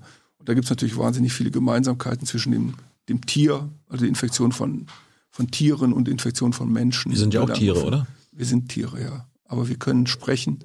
Und äh, Wir sind schlaue Tiere. ja, sagen wir mal, kognitiv sind wir vielleicht schlau, aber die Art und Weise, wie wir so unsere, mit unserer Welt umgehen, würde ich jetzt nicht zwingend immer davon äh, reden, dass wir schlau sind. Das stimmt. Äh, ist denn dein Fachgebiet immer noch hilfreich heute? Ja, Also kannst du irgendwo jetzt in der Pandemie zum Beispiel mitreden, weil du Mikrobiologe bist. Ja, na klar. Also ähm, zum einen verstehe ich die Interaktion zwischen einem Virus und einem Körper. Ja, das heißt also, ich verstehe, wie die Infektion abläuft. Ich verstehe, was eine Immunität bedeutet. Ich verstehe, was eine Impfung kann oder nicht. Das ist zum Beispiel auch ein wichtiger Aspekt. Ähm, ich habe ja dann auch fast 30 Jahre gelehrt. Also das ist ja noch mehr, als dass man nur forscht an ein oder zwei oder einer bestimmten Erregergruppe, sondern man, man, man muss an der Uni, das ist ja der große Vorteil der Uni, man muss ja auch noch lehren. Und das heißt, den ganzen Grundstoff, der sich mit dem ganzen Thematik befasst, den muss man ja vermitteln können noch den Studierenden. Und das, dadurch hat man natürlich ein ganz weites Spektrum. Klar hilft das, logisch. Und vor allen Dingen, ähm, wenn es um die Impfung geht, als ein Beispiel, dass man versteht, dass eine Impfung nicht unbedingt vor einer Infektion schützt. Oder dass man denkt, jetzt bin ich geimpft, jetzt kann mir nichts mehr passieren. sondern dass man natürlich das, immer das noch. In der Öffentlichkeit kommt es teilweise so rüber, dass viele Leute und auch Politiker denken, naja, wenn jetzt geimpft ist, dann bin ich sicher. Ja, das, das sind, äh, das, das ist auch nicht immer einfach zu kommunizieren. Das ist ja auch klar. Ich meine, dann reden die Leute von bestimmten Prozentzahlen, so und so Effektivität oder sowas. Aber also generell ist es so, dass Infektionen, dass äh, Impfungen nicht unbedingt vor der Infektion selber schützen, sondern eben vor der Krankheit. Und wie gut sie vor der Krankheit schützen oder vor der Stärke der Krankheit, das ist das Maß aller Dinge. Darum ist auch die Diskussion so wichtig, wenn man durchgeimpft ist. Man kann noch infiziert werden und dann kann man natürlich noch Erreger ausscheiden, aber man selber, in, in einem selber wird nicht so viel Erreger sich vermehren und man ist dann nicht für andere so stark ansteckend. Und eben dieser Populationsaspekt, also dass man wirklich epidemiologisch denkt, was bedeutet das? Das eine bin ich jetzt, der geschützt ist vor einer Krankheit und das andere ist der Aspekt, kann ich andere aber trotzdem noch anstecken? Das sind so Diskussionen, die man immer wieder führen muss. Es ist unheimlich schwer glaube ich, für viele Menschen zu verstehen. Die Menschen denken sehr oft ähm, in sehr mathematischen, direkten Strukturen und in Schwarz-Weiß-Bildern. Und in der Biologie gibt es extrem viele Graufelder. Und darum sind die Aussagen, die wir treffen, eben auch immer mit bestimmten Wahrscheinlichkeiten verbunden. Und in der Biomedizin sind das, sagt man ja immer so 95 Prozent Perzentil oder sowas. Ja, das heißt also, da bleibt noch eine Unsicherheit übrig. Und die Aussagen, die wir treffen, das ist eben nicht wie zum Beispiel, nehmen wir mal die Radiobiologie. Da kannst du genau sagen, dieses und jenes äh, äh, Teilchen strahlt noch 10 Millionen Jahre mhm. und dann geht das genau runter und dann ist es auf den, auf den Tag, kannst du berechnen, wie lange die Radioaktivität noch da ist. Aber in der Biologie ist es anders und dazu hängt natürlich das Verhalten des Menschen selber, spielt eine extreme Rolle für diese Pandemie. Ne? Also das sind alles Dinge, die, die, ähm, die man verstehen muss, um, um Gefahren einzuschätzen und Risiken einzuschätzen. Stimmt das eigentlich, dass meine Katze auch an Corona erkranken könnte? Ja das stimmt. Die könnte mich dann infizieren. Ähm, mir ist noch kein, also ich weiß jetzt das nicht, ob ich das schon gelesen habe, aber theoretisch ja. Ähm, das ist eine Zoonose. Also das heißt, ein Erreger, der von Tier auf Mensch übergehen kann, der kann aber dann in der Regel auch wieder vom Mensch aufs Tier übergehen. Hm. Und die Berichte, die wir bisher, also die mir jetzt äh, erinnerlich sind, sind Berichte, wo der Mensch die Tiere, die Katzen angesteckt hat. Ähm, ist das auch tödlich für Tiere? Ähm, muss ich jetzt sagen, die, also die, die, die Mehrheit der Infektionen, von denen ich gehört habe, sind, glaube ich, nicht so schwer verlaufen. Wir hatten ja auch diese Nerze mhm. in, in, Dänemark etwa. Ja. Äh, wenn ich das richtig erinnere, dann waren die Mehrheit der Nerze eigentlich nicht schwer krank. Ich glaube, da sind doch, weiß gar nicht, ob welche verstorben sind, ich habe es nicht im Kopf. Aber ähm, die sind halt sehr empfänglich und, und können dadurch das Virus weiter verbreiten. Und das ist auch ein wichtiger Aspekt, ähm, dass es gibt auch Vielleicht gibt es mit Menschen, die denken, dass wir dieses Virus ausrotten können. Also quasi von der Erde verschwinden lassen. Das geht aber nicht, ja. Das geht einfach nicht. Gut, theoretisch, wenn wir uns alle einsperren für zwei Wochen, dann ist es weg. Ja, wenn wir uns alle. Theoretisch. Ja, wenn wir alle äh, für, ich würde mal sagen, zweimal zwei Wochen, gehen wir lieber auf Nummer sicher, also Inkubationszeit mhm. zweimal zwei Wochen, alle uns vereinzeln würden, dann wäre dieses Virus äh, im Menschen, es sei denn, du hast eine Immunsuppression und scheidest das Virus teilweise nach Monaten ja noch aus. Also, hm. aber dieses Virus ist eben auch in, in manchen Tieren kann es sich vermehren und dadurch besteht die, die, die, ist es nur eine rein theoretische Möglichkeit. Wir werden dieses Virus mit den heute zur Verfügung stellenden Techniken und Technologien nicht ausrotten können. Ja? Das, also das heißt, dieses Virus ist da und wir brauchen eine, eine Grundimmunität, um uns vor der Schwere der Krankheit zu schützen. Das ist das Szenario, was wir brauchen. Und dafür sollten wir lieber geimpft werden, als uns äh, natürlich infizieren zu lassen. Bis 60 bist du schon geimpft? Ja. Mit was bist du geimpft? AstraZeneca. Und, und? Alles in Ordnung? Ja. Ich, ich, ich fühle mich genauso wie vorher. Nur weiß ich, dass ich seit etwa, ich weiß gar nicht mehr, wann das genau war, aber ich habe inzwischen zumindest die erste Impfung ist länger als zwei Wochen her, hm. habe also einen gewissen Teilschutz. Hat der Mikrobiologe und Tierarzt Lothar von Anfang an kapiert, was dieses Coronavirus machen könnte? Was heißt von Anfang an? Also ähm, ähm, wahrscheinlich Dezember 2019. Also so. Dezember 2019 haben wir die Informationen erhalten, die ersten, die sehr bruchstückartig war. Wir haben auch chinesische Kollegen im Haus, die dann die Medien in China direkt verfolgen konnten. Mhm. Natürlich haben wir die offiziellen Quellen über WHO und über andere Kollegen. Ähm, also wir, wir haben relativ früh, ich kann das nicht mehr genau sagen, wann das war, relativ früh war uns klar, dass dieses pandemische Potenzial da ist. Aber Ähm, wir hatten natürlich die Hoffnung, dass die, diese Maßnahmen, die in Wuhan durchgeführt wurden, diese wirklich massiven Einriegelungsmaßnahmen, Riegelmaßnahmen, dass die vielleicht doch hilfreich sind. Aber dann ist relativ früh im, im März, im, im Januar sind ja schon Fälle in anderen Ländern aufgetreten. Die wurden aber schnell erkannt. Äh, also das pandemische Potenzial war ziemlich schnell klar. Die Frage war nur, ob es noch eingedämmt werden konnte oder nicht. Und äh, also irgendwann spätestens im, im Februar, ich weiß nicht mehr wann, war klar, hm. dass das eine riesige Herausforderung ist, äh, die, die, die nur schwer zu handeln ist. Was, das ist schon richtig. Irgendwann im, im Februar war klar, dass es kommt. Aber wir haben natürlich immer Risikoeinschätzung gegeben. Ähm, zweigeteilt, wir haben gesagt, wie groß ist die Chance, dass es nach Deutschland kommt? Und wie stark ist jetzt das Risiko für die Menschen in Deutschland? Und wenn das Virus nicht in Deutschland ist, dann gibt es natürlich kein Risiko für die Deutschen. Ja? Aber das, das, wenn es kommt, dass dann das Risiko steigt, das war natürlich klar. Wir haben in der Kommunikation, ich glaube, das habe ich am Anfang nicht so ich gut erklärt. Meine, habt ihr wirklich noch gedacht, wenn das kommt? Es ist doch klar, wir sind eine globalisierte Welt. Leute fliegen nach Deutschland aus Italien, China und so weiter. Das war doch klar. Es war doch nur das eine klar, Frage der Zeit. Kommt, ja. Aber wir haben ja den ersten Ausbruch sehr gut gemanagt. Ne? Das muss man auch nochmal sagen. Den ersten. Ja, den ersten Ausbruch haben wir sehr gut gemanagt. Das ist sehr früh erkannt worden und eingedämmt worden. Ähm, auch äh, zu der Zeit hatte man ja ganz wenig Daten darüber, wie ist die Übertragbarkeit, wie stark ist die, die sogenannte Attack Rate, das Manifestationsrat und so weiter. Wir hatten noch nicht genug Daten, um das wirklich einschätzen zu können. Und ich denke, ein, ein richtiger Gamechanger war diese Erkenntnis, und das ist auch das wirklich Schwierige daran, dass das Virus schon ausgeschieden wird, bevor man Symptome hat. Und zwar schon etwa die Hälfte der kom kompletten Viruslast ähm, wird schon ausgeschieden vom Infizierten, bevor er Symptome hat. Und das ist ein Problem bei der Bekämpfung. Also bevor ich merke, dass ich krank so bin, äh, habe ich wahrscheinlich schon andere infiziert oder war ja. ich auf jeden Fall sehr infektiös. Ja. Und das ist, das ist, das ist der Punkt, warum wir darauf dringen, dass wirklich diese Masken getragen werden müssen und dass man diese Abstandsregeln einhält nach wie vor. Ähm, weil die Grundlage für diese Pandemie ist das Treffen von Menschen miteinander. Das ist natürlich schlecht für so ein soziales Wesen, aber Klar. hier ist der, ähm, der Nutzen nach unserer Ansicht über, überwiegt hier deutlich. Ich kann ja auch gleich mal reden, äh, wie, der, wie das Virus es schafft, nicht am Arbeitsplatz äh, zu sein. Vielleicht habt ihr da auch Erkenntnisse, die, die Bundesregierung glaubt das ja. Äh, aber letztes Jahr lief es ja eigentlich ganz gut mit der ersten Welle. Da, da schien mir auch eure Empfehlungen, denen wurden gefolgt. Wir haben die, äh, die Welle runterbekommen. Da lief es eigentlich so, wie du das wahrscheinlich auch ein bisschen vorgestellt hattest, oder? Ja, ähm, das Vertrauen der Bevölkerung in die Pandemiebekämpfung war groß. Ja, es war, eine, es war eine besondere Situation. Es war natürlich eine Situation, wo wahnsinnig viel Angst auch einfach herrschte. Das muss man sagen. Es waren sehr viele Leute sehr, sehr ängstlich. Hm, die Angst fehlt heute.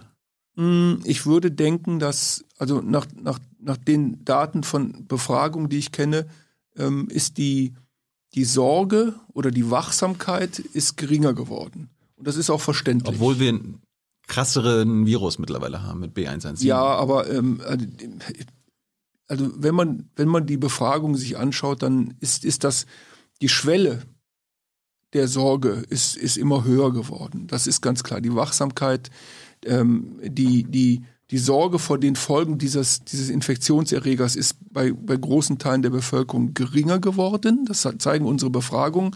Es waren damals deutlich mehr Leute. Und es war damals ähm, aufgrund der großen Unsicherheit, man wusste ja auch nicht so viel über den Erreger, war die Entschlossenheit, alles zu tun, um das einzuschränken, bei allen Gruppierungen extrem hoch. Und jetzt nicht mehr. Das ist jetzt nicht mehr so, ne? Das ist jetzt. Und das ist die so. Gefahr. Ja, das ist natürlich äh, ein, ein Risiko und ähm, ja, das ist, ist auch etwas, was uns natürlich bedrückt im RKI. Wir haben immer noch dieselbe Risikoeinschätzung wie vor einem Jahr. Ja. ja. Das ist ganz klar. Also für uns, wir wissen ja inzwischen, dass ja drei, 24 Prozent von denen, die infiziert sind, die wir sehen, es gibt ja eine Dunkelziffer, aber von denen, die wir diagnostiziert sind, die werden ja dann krank und viele von denen müssen ins Krankenhaus, abhängig vom Alter. Bei den über 60-Jährigen werden von den 1000, die, die krank werden müssen, rund 120 ins Krankenhaus. Also das ist schon viel, das sind ja 12 mhm. Prozent. Ähm, äh, äh, das Virus hat insofern an Gefahr zugenommen, als dass diese Varianten zumindest schneller übertragen werden. Sie sind also effektiver in der Übertragung. Wir mhm. wissen noch gar nicht genau, warum das so ist, aber das ist eine, eine, inzwischen bewiesene Tatsache. Ob diese Variante schwere Krankheitbilder macht, da sind wir nicht mehr so sicher. Das können wir zurzeit nicht ganz äh, genau sagen. Die Daten, die wir haben in der Literatur und auch in Deutschland selber, anhand derer können wir das nicht zwingend sagen. Wir wissen es nicht. Wir gehen mal davon aus, wenn wir natürlich eher vorsichtsgetrieben sind, nehmen wir das mal in unsere Überlegungen rein. Aber für uns im RKI ähm, haben sich alle die Prognosen äh, bezüglich der Verbreitung des Virus und der, der Krankheitslast, äh, die haben die haben eigentlich immer im, im natürlich mit einem gewissen Unsicherheitsfaktor im bestimmten Bereich prinzipiell mhm. teilen wir die nach wie vor. Wir haben immer noch äh, denselben Respekt vor diesem Virus, ganz klar. Das Vertrauen der Bevölkerung war vor einem Jahr groß, weil es war offenbar erfolgreich, die Pandemie. Na, wie gesagt, es war auch groß, also da ja, war auch viel Angst dabei. Also ob das Glück, nur Vertrauen ist, aber auch viel Glück. Nicht. Nö, das sehe ich so ja. nicht. Also ich, ich, ich sehe das so nicht, sondern es waren ja wirklich klare Maßnahmen. Die ja. waren, ne, also das war kein Glück, sondern das waren Maßnahmen, die. Basierend auf euren Empfehlungen. Na, das, äh, ja, also da haben wir, sicher haben wir da auch eine Rolle gespielt, aber ähm, es gab ja gar keine andere Option zu der Zeit. Genau. Ja. So, und heute gibt es eben Optionen mhm. und, und äh, Versuche, ähm, wir haben auch mehr Werkzeuge, die wir jetzt nutzen. Also ist ja schon anders geworden. Aber nicht alle. Du sagst ja auch immer, es gibt einen Werkzeugkasten, wir haben eine, eine ja. Menge äh, Werkzeuge drin, aber wir lassen immer noch ein paar ja, drin liegen. Ähm, also das ist vielleicht auch noch ein wichtiger Punkt. Ähm, äh, das habe ich in den letzten Monaten in der Debatte auch immer wieder gemerkt. Immer wieder wird ein Werkzeug in den Vordergrund gespielt und dann wird in der also auch in den Medien, aber auch dann vielleicht bei der Bevölkerung wird immer gedacht, ah, das ist jetzt der Durchbruch und jetzt können wir die anderen Dinge vielleicht lassen, aber es ist nicht so. Alle die anderen Dinge sind noch wichtig und es kommt immer nur etwas drauf. Das heißt, die Schutzschicht, die wir haben, wird immer größer und dicker. Aber die ist nur dann größer und dicker, wenn wir die alten, äh, die alten Werkzeuge eben weiter nutzen. Ne? Es ja. wird, also wir können uns viel besser schützen jetzt. Auf der anderen Seite sind wir eben weniger wachsam und, und müde.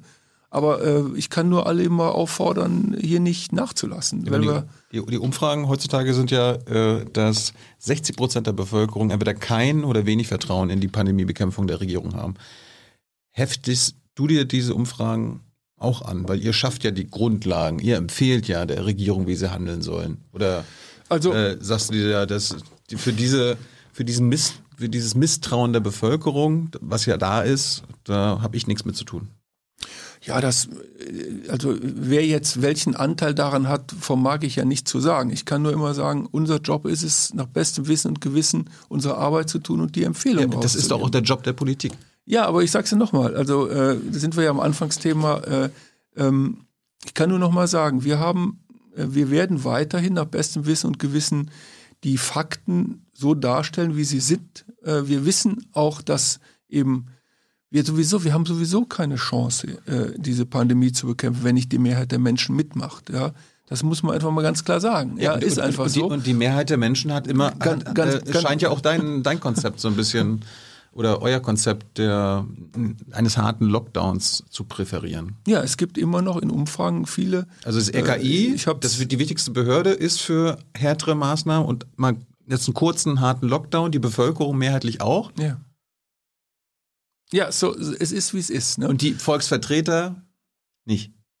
Ja, das ist eine Zustandsbeschreibung. Äh, ich kann nur sagen, dass die, äh, wenn man sich die Umfragewerte anschaut, ist zum Glück das Vertrauen ins Robert-Koch-Institut ist, ist immer noch recht hoch. Ja? Und, und äh, ich hoffe auch, dass es das bleibt. Wir werden eben fachlich bleiben. Aber ich kann noch mal sagen, wir haben ja eine bestimmte Aufgabe. Und die erfüllen wir. Und jeder hat seine Aufgabe. Und ich bin sicher, wenn in, wenn, wenn in diesem Land alle ihrer Verantwortung wirklich nachkommen würden, dann würden wir auch diese Pandemie ähm, gut bekämpfen. Ich habe ich hab mal, ich meine, ich kenne ja einige beim RKI, die sagen, das RKI ist super, wenn keine Pandemie ist. Dann seid ihr eine gute, funktionierende Behörde, aber wenn jetzt Krisenzeiten ist, dann ist die Struktur des RKI nicht ähm, krisenfähig. Stimmt Interessante das? Hypothese, die ich natürlich abstreite. Äh, auch schon deshalb, weil wir ja jetzt, ich meine, vielleicht, ähm, also es gibt, vielleicht willst du mich auch nur provozieren. Nee, es, gibt, es, gibt, es gibt zu wenig Mut. Nee. Äh, es kann, Leute können da irgendwie nicht das machen, was sie wollen, können nicht unabhängig äh, äh, arbeiten. Es gibt eine nee. klare Hierarchie. Es gibt keine Fehlerkultur. Also man, man hat Angst. So wird mir das beschrieben. Man hat Angst vor Fehlern. Hm. Ja? Also das, äh, das ist, das ist eine, äh, eine, eine üble Provokation, um das klar zu sagen. Ja, also das- das ich meine, dann, das dann, dann das, das wäre ganz nett, wenn, wenn, wenn dann die Menschen, die das behaupten, wenn ich mit denen mal reden dürfte und, und dann können wir uns mal austauschen. Aber der, der entscheidende Punkt ist doch folgender. Ähm, also ich habe es ja gerade beschrieben. Äh, wir haben inzwischen jetzt, glaube ich, seit wie viele Monate sind es, 15 oder so, sind wir in einem vollen Krisenmodus. Und nach wie vor ähm, bringen wir unsere Empfehlungen und aktualisieren unsere Themen kontinuierlich. Hm. Und ähm, diese Aussage ist von absoluter Ignoranz geprägt, allein schon deshalb, ähm, weil äh, vielleicht von außen betrachtet, vielleicht sollte ich nochmal erklären, wie wir arbeiten. Ich, ich meine, ich habe es eigentlich versucht zu erklären, aber wir haben ja bestimmte Fachleute, die sich mit bestimmten Themen befassen. Der eine kennt sich mit Impfung aus. Der nächste kennt sich aus mit immunologischen Fragestellungen. Der andere kennt sich aus mit diagnostischen Aspekten. Das heißt, es gibt eine Reihe von Fachleuten, die sich mit den Themen auseinandersetzen. Und dann holen diese Fachleute natürlich auch immer Ratschläge von außen ein. Das sind zum einen einfach bilaterale, ähm, bilaterale äh, Austausche mit Menschen, die, die man auf einer persönlichen Ebene kennt. Das sind auf, auf der anderen Seite offizielle Austausche, ja. Und über zum Beispiel die WHO, über bestimmte Gremien, äh, verschiedene Gremien. Ich selber bin ja in ein paar WHO-Gremien. Ähm, wir hatten im letzten Jahr, was weiß ich, mit, mit allen möglichen Leuten weltweit Austausche kontinuierlich. Und dann haben wir natürlich noch Beratungsgremien im Haus selber. Ich meine, wir haben einen wissenschaftlichen Beirat, mit dem wir regelmäßig uns besprechen. Wir haben äh, zum Beispiel einen Beirat für pandemische äh, Atemwegserkrankungen, die uns auch kontinuierlich beraten. Das heißt, es gibt eine Menge, eine Menge Input in das Haus. Aber klar ist natürlich, wenn, wenn, wenn man dann letztlich eine Empfehlung erarbeitet, dann ist es auch klar, dass nicht immer 100 Prozent der Menschen exakt genau diese Meinung sind, dass diese Empfehlung jetzt 100 Prozent ihrem Vorstellungen entspricht. Ist ja klar, dass auch da Kompromisse gemacht werden müssen. Und dann wird das diskutiert. Ich meine, äh, weiß ich jetzt nicht, ob ich das, aber vielleicht kann man, kannst du ja mal zuhören, so einer Diskussion fachlich. Dann wird das diskutiert und dann kommt man zu einem, zu einem Kompromiss und zu einem, zu einem, zu einem äh, Papier, das man mehrheitlich bestimmt hat und das wird dann so auch rausgebracht. Und äh, ähm, wenn in dem Papier äh, irgendwelche grundlegenden Fehler sind und erkannt werden, dann werden die natürlich angesprochen. Wenn es Menschen gibt, die eine völlig andere Ansicht haben als die Mehrheit der Fachleute, die sich damit befassen, dann gibt es natürlich Einzelmeinungen. Aber dass dann die Einzelmeinungen bei dem Konsens natürlich nicht so Widerhalt Ja. finden, wie sie es vielleicht gerne möchten, das ist eine andere Sache.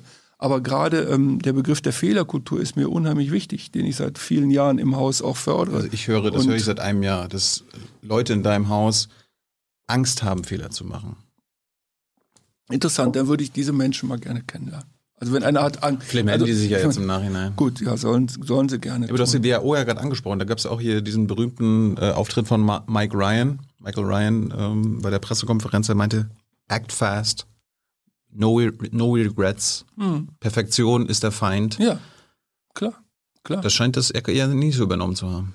Das ist ebenfalls eine, eine Behauptung, äh, die, die, ich, die ich gern belegt hätte mit, mit Fakten.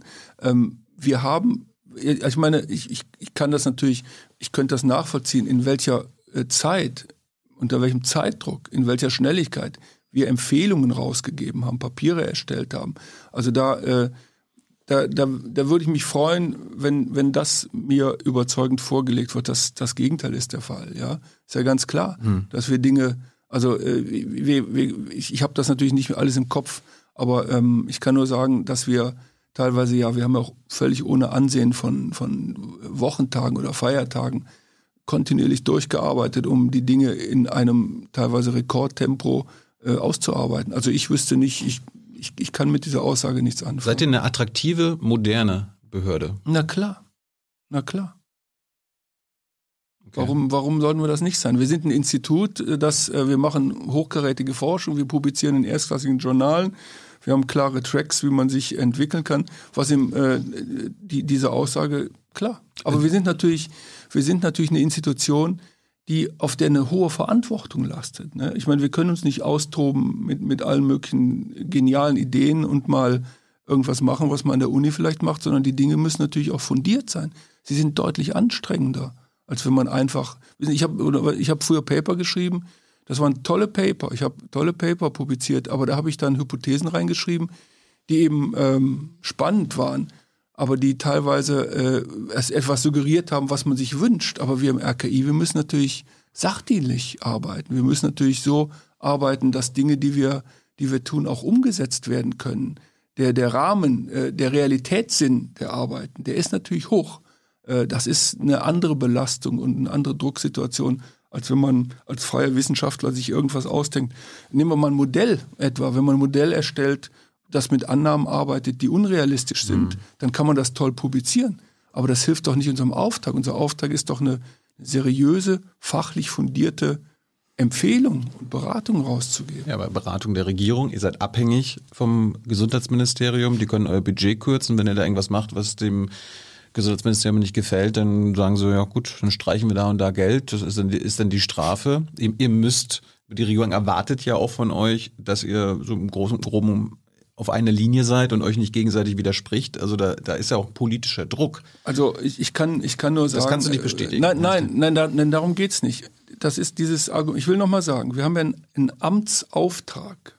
Ja, ich habe ja gerade gesagt, oder am Anfang gesagt, wir sind eine Institution, die hat ein Ressortforschungsinstitut, wir haben in einem bestimmten Rahmen zu arbeiten und hier arbeiten wir mit den Mitteln, die uns zur Verfügung stehen, mit den Methoden, die wir haben und die sind entsprechend dem Stand der Wissenschaft. Ja. Aber natürlich, äh, wir würden natürlich, wir, wir, die Dinge, die wir tun, müssen natürlich einen Realitätssinn haben. Sie müssen umsetzbar sein.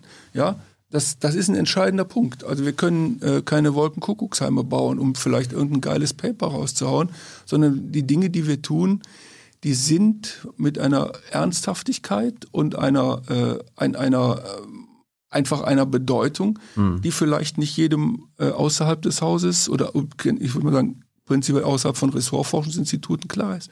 Wenn Lothar Wieler jetzt äh, sich ein Institut ausdecken müsste, es gibt kein RKI, stell dir vor, es gibt kein RKI und du müsstest das RKI neu bauen, würdest du es jetzt genauso bauen und aufstellen, wie es jetzt ist? Äh, ich, ich könnte natürlich immer mehr, ähm, mehr Ressourcen, mehr Personal, mehr Methodiken immer wünschen, mhm. aber ich, ich, ich, kann, ich, ich kenne ehrlich gesagt keine Uni oder kein Max-Planck-Institut, das das nicht auch sagen würde oder, oder irgendwelche anderen Außeruniversitäten forschen. Klar wird man immer gern mehr und, und wo braucht, wo braucht das RKI mehr Freiheiten? Mehr Freiheiten brauchen wir nicht, ja.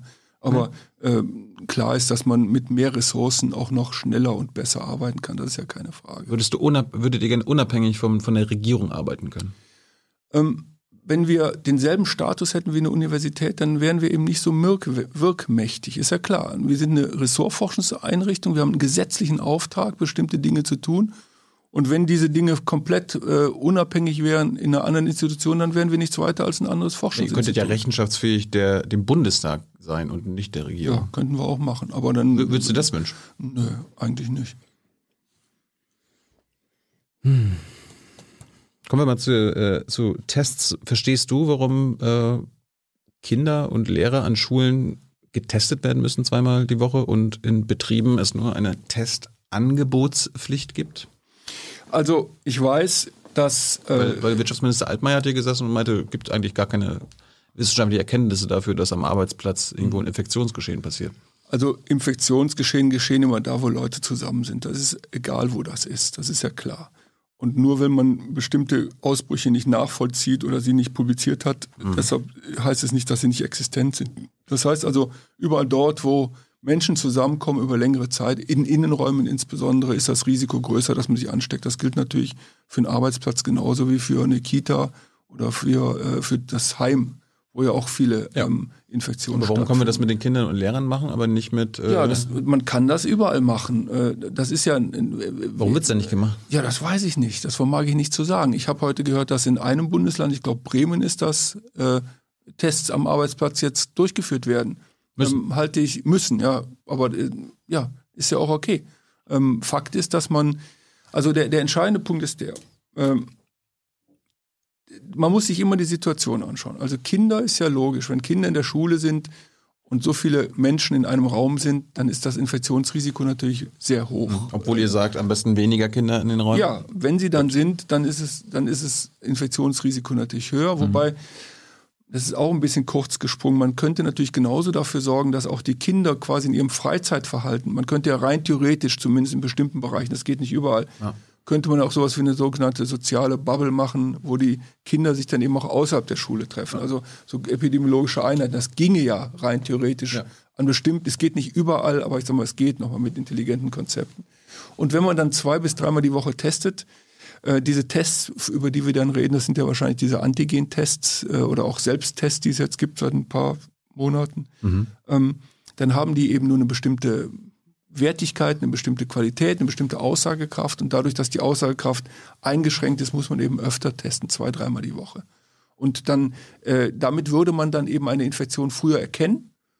Aber das macht auch nur Sinn, wenn dann entsprechend gehandelt wird. Also ja, aber ich, ich heutzutage ist ja, wenn, wenn ein Kind diesen Antigen-Test, wenn da positiv ist, dann muss das Kind nach Hause, aber nicht äh, der Rest der Klasse. Das ist Doch, auch, eigentlich. Ja, ja ne, klar. Also der, aber die Praxis der, sieht anders aus. Das vermag ich nicht zu sagen. Ich kann nicht in alle deutschen Schulen reingucken, aber der entscheidende Punkt ist, dass die Kinder natürlich als eine epidemiologische Einheit angesehen werden und natürlich müssen die Kinder dann in Ja, da, da, werden, da werden der Rest dann erst PCR getestet und dann geguckt, ob da äh, positiv ist und dann werden sie erst in Quarantäne geschickt. Gesagt, Eigentlich müsste ja sofort das passieren, ne? Ja klar. Als Cluster. Es muss sofort passieren. Das ist die, der einzige Sinn der Testung ist der, dass man eine Aktion daraus ableitet. Also wenn positiv getestet, dann muss diese eine Person natürlich so schnell wie möglich in Isolation nennt man das, aber die anderen natürlich genauso. Die, die ja. ja. logisch. Müssen, das, damit man das Infektionsgeschehen unterbindet, ja. Passiert auch nicht. Ja, das vermag ich nicht zu sagen. Also wozu, wozu ist der, der Selbsttest eigentlich da?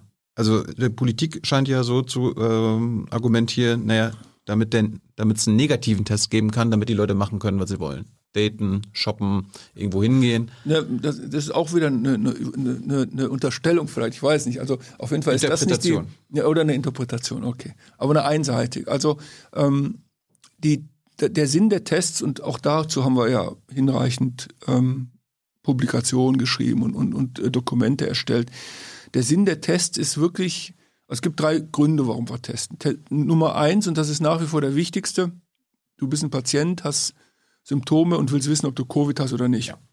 So, das ist das Wichtigste. Das Zweite ist, äh, du bist ein, du, du, du weißt, dass du äh, ein Patient bist und dass du ansteckend bist und diejenigen, die mit dir zusammen waren, sich hätten anstecken können, die wollen es auch wissen. So. Und das Dritte ist jetzt, und das ist der Punkt, über den wir immer mehr reden und der ja auch Sinn macht, aber eben auch klug gemacht werden muss, ist, wir wollen ja natürlich unser Leben zurückhaben, so gut es geht. Das heißt also, wir arbeiten Konzepte und dann aber die Konzepte, die müssen immer erarbeitet werden und dann überprüfen wir mit diesen Tests, ob die Konzepte klappen. Ja, also nehmen wir von mir aus eine Schule. Du hast ein Konzept, du hast kleine Gruppen, du hast irgendwie, was weiß ich, Lüftungskonzepte, was auch immer gemacht wird. Und dann werden die Kinder getestet, damit geschaut wird, ob die Kinder sich nicht anstecken. Mhm. Und das macht nur Sinn, wenn sobald ein positiver Befund ist, muss eine Reaktion erfolgen. Die Reaktion ist, das Kind muss raus, aber auch die Gruppe muss natürlich sofort in eine Quarantäne rein. Und dann können die nachgetestet werden. Das ja. ist der Sinn. Also es geht also nicht darum, dass man jemanden freitestet. Es mag sein, dass vielleicht viele Menschen das denken, aber das ist falsch gedacht. Man kann sich nicht freitesten, sondern man kann nur ja, zu einem bestimmten ist, Zeitpunkt. Ein bisschen, ich mache einen, ich mach einen Test, der ist negativ, cool, dann kann ich Kontakt haben. Ja, das ist eben falsch gedacht. Ja. Ja. Es ist so, du hast ein Geschäft und halt willst das Geschäft aufmachen und du willst dafür sorgen, dass in dem Geschäft sich niemand ansteckt.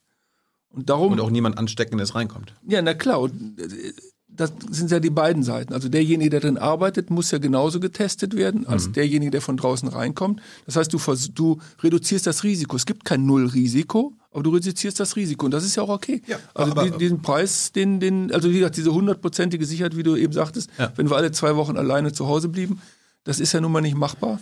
Und, und genauso sind die Konzepte gedacht. Und alle anderen Konzepte sind aber auch dann eben nicht hilfreich. Hey Leute, hier sind Thilo und Tyler. Jung Naiv gibt es ja nur durch eure Unterstützung. Hier gibt es keine Werbung, außer für uns selbst. Das sagst du jetzt auch schon ein paar Jahre, ne? Ja. Aber man muss ja aber mal wieder darauf halt, hinweisen. Ne? Stimmt halt. Ne? Und ihr könnt uns per Banküberweisung unterstützen oder PayPal. Und wie ihr das alles machen könnt, findet ihr in der Podcast-Beschreibung. Jetzt kommen wir mal zur Arbeitswelt. Verstehst du, es gibt ja in Berlin zum Beispiel, äh, musst einen negativen Test vorzeigen, um irgendwo reinzukommen. Du musst eine FFP2-Maske tragen, um irgendwo reinzukommen. in diesem Supermarkt zum Beispiel arbeiten Menschen. Mhm. Die müssen nicht, wenn sie auf Arbeit kommen, negativen Test äh, vorweisen und die müssen noch nicht mal eine Maske tragen. Ja, Was ist das? das ist inkonsequent. Klar müssten die genauso behandelt Warum, werden. warum wird das nicht passieren? Das äh, vermag ich nicht zu Du sagen. bist nicht Wirtschaftsminister, ich weiß. Nee, das hat damit nichts zu tun, dass ich nicht Wirtschaftsminister bin. Aber Fakt ist, ähm, äh, also wir, wir, wir alle sind Die Wirtschaft wird geschont. Die Konzerne und Betriebe werden geschont. Warum? Naja, naja, ich meine, also ich glaube. Das Virus ist ja auch da. Ja, eine Wirtschaftskraft braucht man schon, das ist ja gar keine Frage, ne? Aber nochmal, aber die, da, warum die keine Masken tragen? Ich gehe übrigens in Supermärkte, da tragen die, äh, die Leute Masken. Also insofern, ich, ich vermag das auch nicht zu sagen, ob die nirgendwo Masken Selbst in tragen. Büros, ich meine, wir haben immer wieder Feedback, wir haben die Hans-Jessen-Show, wo Leute anrufen, da gibt's entweder oder. Ne? Da gelten nicht die AHA-Regeln Ja, woanders. Also ja, entweder ist- Abstand oder Maske. Ja, das ist, das ist nicht konsequent und nicht hilfreich. Das ist, äh, das darf nicht sein. Die Regierung traut sich nicht, Arbeitsministerium traut sich nicht, eine FFP2-Maskenpflicht oder eine Maskenpflicht an sich zu beschließen. Also zu den FFP2-Masken, ich möchte nochmal sagen, es gibt wirklich sehr, sehr deutliche äh, äh, ähm, Publikationen, ein, klar, ein klares wissenschaftliches Wissen darüber, dass wenn man diese Mund-Nasenschutz, also diesen chirurgischen Mund-Nasenschutz, wenn man den richtig trägt, dann ist die Schutzwirkung fast genauso gut wie eine mit FFP2-Maske. Eine FFP2-Maske macht nur dann Sinn, wenn die angepasst ist, wenn man einen bestimmten sogenannten Fit-Test macht. Also diese Mund-Nasenschutz hat schon eine, eine gute. Aber selbst diese, diese Pflicht zu einer medizinischen Maske auf der Arbeit gibt es nicht. Ja, ich würde sie, wenn ich Arbeitgeber wäre, bei uns im Institut wird So. sie durchgeführt. So, jetzt ist lustig. Du bist Als ja Arbeitgeber. Du, du berätst ja die Regierung. Du berätst ja, könntest ja auch Altmaier anrufen und Hubertus Heil, Arbeitsminister, Wirtschaftsminister. Wie oft hast du das gemacht und denen gesagt, dass das passieren muss? Das habe ich nicht gemacht. Warum? Ja, weil ich doch, äh, ich berate doch direkt den Gesundheitsminister und wenn ich gefragt werde, dann berate ich auch die anderen. Musst du erst Jens Spahn anrufen, um ihn zu fragen, darf ich mal kurz Altmaier und Heil anrufen? Nein, aber der Aspekt ist doch der, ähm, dass man diese, Mhm. wir, wir, wir, wir, wir, diese Unterscheidung. Du, Du, du, sit- du sitzt hier und sagst, das ist äh, falsch, wie wir das in der Arbeitswelt machen, Ja. und dann rufst du selbst nicht Altmaier und Heil Ja, aber an. das, äh, das, ist, das ist doch bekannt. Jeder Mensch. Die leugnen das. Ja, das äh, vermag Der hat, nicht hier, zu, der hat die letzte. Woche gesessen, der hat das geleugnet. Da musst du doch sagen, Alter Peter, das ist Unsinn, was du da bei Jung und Eve erzählt hast. Also jede, wenn es, wenn sich Menschen zusammentreffen, dann ist egal, ob die jetzt Arbeitnehmer oder Arbeitgeber sind, dann ist es sinnhaft, dass die Maske tragen. Ist doch ganz klar, dass sie sich an diese Regeln halten. Und ich will nur noch mal sagen, ich kenne viele Arbeitgeber, bei denen das so ist. Aber ich kenne natürlich nicht jeden Arbeitgeber, bei dem ich weiß es nicht. Ja, meine, ihr, ihr habt ja selbst Studien. Es gibt die aktuelle so, so eine Cosmo- Cosmo-Umfrage, da ist RKI auch beteiligt gewesen, dass äh, ganz klar, selbst bei den Leuten, die Homeoffice machen könnten, nicht nur die, die gar nicht Homeoffice machen können, äh, 28 Prozent treffen täglich über 15 Leute. Ohne Abstand, ohne Maske. Ja. Das ist ein erschreckendes Ergebnis. Ja, das ist, glaube ich, letzte Woche gekommen. Ja. Beruht aber auf einer sehr geringen Datenbasis. Ja, aber, trotz, trotzdem, die Autoren, aber die Autoren sagen ja auch, die Anzahl der Kontakte bei der Arbeit übersteigt signifikant die Anzahl der Kontakte im privaten Bereich. Wir regulieren aber mit unserer Pandemiebekämpfung fast nur den privaten Bereich. ja, ist der äh, Bekämpfung der Pandemie nicht zuträglich. Aber müssen wir damit irgendwann anfangen? Ja klar, ich meine nochmal, ich kann es nur nochmal sagen, die Empfehlungen des Hauses sind ja eindeutig. Ja, und, und dann rufst du aber nicht bei Heil und Altmaier an. Ja, Warum? Warum äh, rufst du bei Merkel an und sagst dir, sag dem Altmaier und Heil das mal.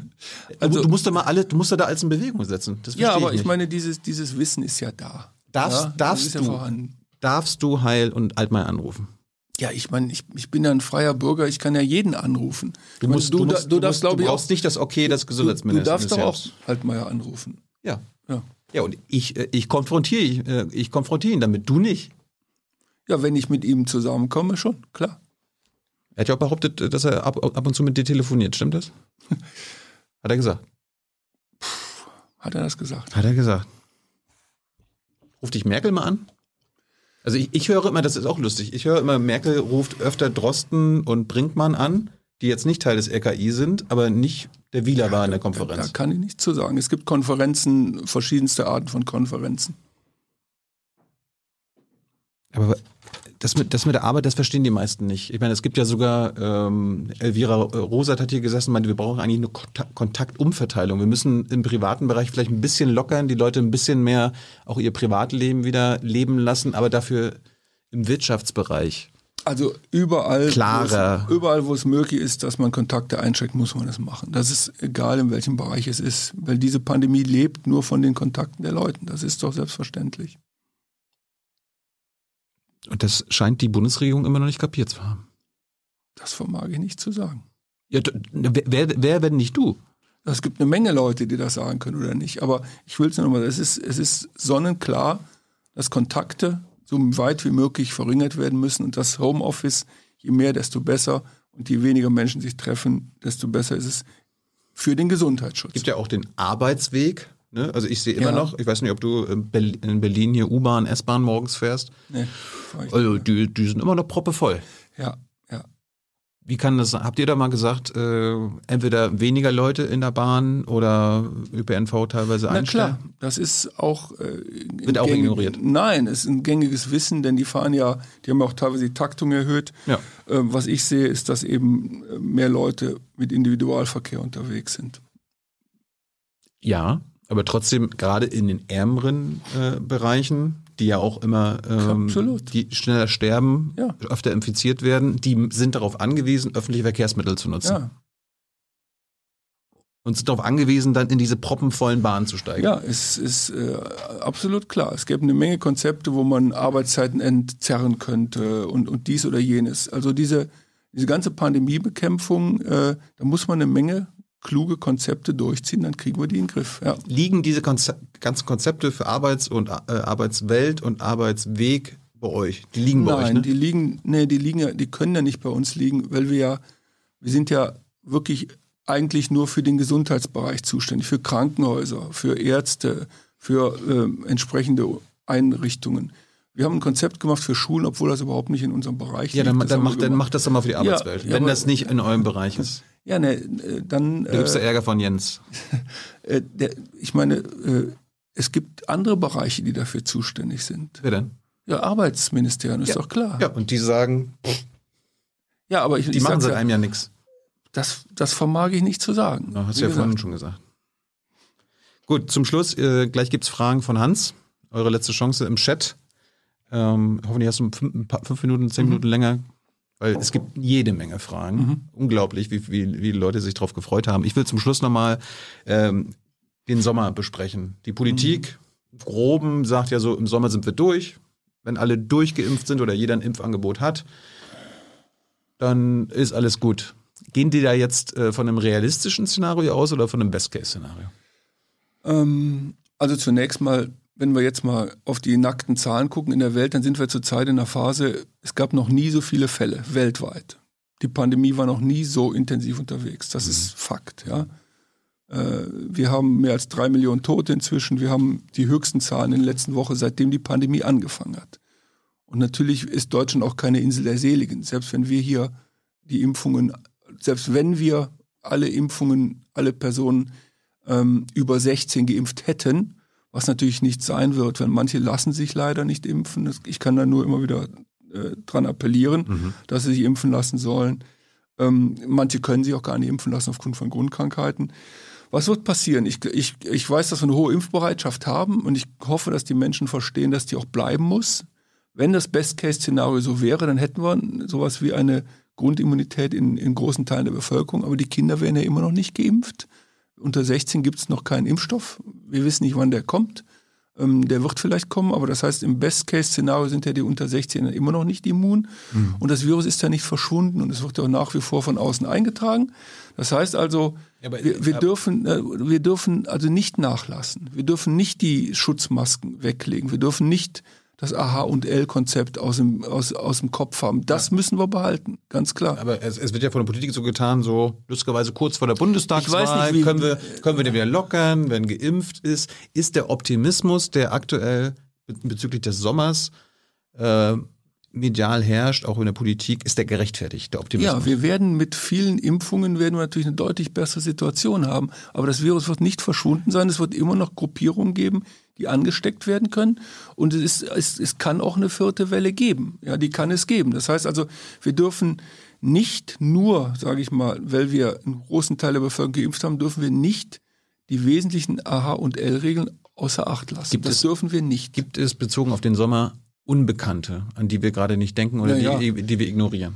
Also die, die größte Unbekannte ist sicher die, äh, die Variante, wobei ich da nicht so pessimistisch bin, weil alle Varianten, die wir bisher gesehen haben, da gibt es so etwas, äh, das nennen wir eine konvergente Evolution, dass an verschiedenen Stellen der Welt eigentlich mehr oder weniger immer dieselben Mutationen auftreten, was uns hoffnungsfroh stimmt, dass es nicht ganz, ganz andere krasse Varianten gibt. Die jetzigen Varianten werden auch immer noch von Impfstoffen eigentlich abgedeckt. Es ist teilweise eine Reduktion des, der Impfwirkung, aber es ist immer noch eine Schutzwirkung da. Ähm, die, die, die, die größte, äh, das, was wirklich am schwierigsten wäre, wenn Menschen sich nicht mehr genügend impfen lassen. Wenn sie dann im Sommer vielleicht die Zahlen runtergehen, was schön wäre äh, und wovon ich auch ausgehe, aber wenn sie dann die Achtsamkeit verlieren und nicht genügend sich impfen lassen. Weil diese, also um es klar zu sagen, dieses Virus, diese Pandemie wird ja noch mindestens bis Ende 22 mindestens laufen, weil ja die ganzen Länder auf der Welt sonst, die können ja nicht alle durchgeimpft werden in der Zeit. Wir sind ja jetzt an Platz 6 oder was der Welt von den pro Kopf geimpften. Äh, Wir, wir, wir liegen ganz gut, aber der Rest der Welt wird das natürlich nicht alles können. Und wir dürfen Ja, da er- eben nicht vergessen, dass die Welt ein bisschen größer ist als Deutschland. Die Welt, äh, hast du ja bestimmt mitbekommen, auf WTO-Ebene gab es ja diesen, diesen Antrag vom globalen Süden, dass die äh, Patente ja, für den globalen Süden äh, freigegeben werden, damit die selbst produzieren können. Die Amerikaner und die EU, auch die Bundesregierung, haben das blockiert. Findest du das richtig?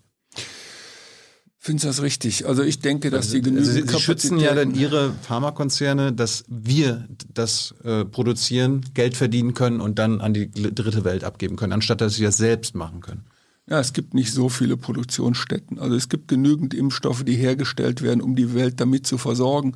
Und dann, Ja, damit, wieder, damit unsere Konzerne damit Geld verdienen können. Man könnte ja auch sagen, Ja, das, ist das- ein, Glo- das ist ein globales Gut, wir sind solidarisch, ihr, Ja. macht, ihr könnt das auch selbst machen. Wir schenken, wir schenken euch Ja, die, die Solidarität wäre in erster Linie, dass die Impfstoffe besser verteilt wurden auf die ganze Welt. Das ja, oder vielleicht äh, eigenständig produziert werden können. Ja, es ist, wie gesagt, es ist nicht so, dass das Know-how überall vorhanden ist. Gibt es noch andere Unbekannten? Also neue Varianten? Ich hatte nur so gedacht, äh, wir wissen nicht, was mit der Durchseuchung der Kinder passiert. Das wissen wir nicht. Das habe ich ja gesagt. Wir wissen nicht, was Long-Covid äh, Richtig, aber obwohl wir wissen bereits, dass Long-Covid gibt. Ja. Das ist keine Unbekannte. Wir wissen aber nicht, wie viel, äh, äh, wie stark es verbreitet wird. Also wir gehen zurzeit, es gibt noch keine wirklich guten Daten, das ist aber keine Unbekannte, sondern ein wichtiger Punkt habe ich natürlich vergessen, darauf hinzuweisen. Danke, dass du mich erinnerst. Äh, Long-Covid ist, ist, äh, ist eine, eine bekannte, wir, ich sage nochmal, wir wissen nicht, wie viele der Patienten davon betroffen sind. Wir gehen ja zurzeit aus von etwa 10 Prozent. Das ist eine riesige ist eine Zahl. Menge. Das ist eine riesige Zahl. und äh, macht nicht bei Ja. Kindern halt. Nein, überhaupt Und nicht. die haben keinen Impfschutz. Also, das heißt, der könnte, jedes zehnte Kind könnte an Long-Covid leiden. Also das kann ich momentan nicht ausschließen. Wir haben dazu noch keine Daten. Es gibt auch dieses Chronic Fatigue Syndrom. Da denken wir nach Daten, die ich von der Charité jetzt gelesen habe, etwa ein bis zwei Prozent vielleicht der Patienten. Aber ich will nur sagen, diese Krankheit darf nicht unterschätzt werden. Das ist der Punkt. Ja? Das heißt also, auch wenn wir Erfolge haben mit der Impfung, wenn wir das kontrollieren können, die Krankheit wird uns noch viele Jahre weiter beschäftigen. Wir sollten also nicht nachlassen, diese Krankheit zu bekämpfen. Wir, wir dürfen diese Krankheit nicht unterschätzen und wir dürfen uns nicht nur auf die, viele habe ich das Gefühl, beschränken sich auf diese, diese Toten, auf die Anzahl von Toten. Das ist sowieso schon schrecklich, dass wir über 80.000 inzwischen haben. Aber natürlich die ganzen anderen, die auch natürlich darunter leiden, dass sie Angehörige verlieren, die ganze Überlastung, psychische Belastung, all das. Das ist das, was alle sehen. Aber Long-Covid, Chronik-Fatigue-Syndrom, das muss viel stärker ins Bewusstsein der Leute. Wir müssen uns vor Infektionen schützen. Daran müssen wir arbeiten. Alles andere ist ja sekundär. Es ist ja nur eine Mitigierung. Wenn ich krank bin, kann ich nur noch behandelt werden.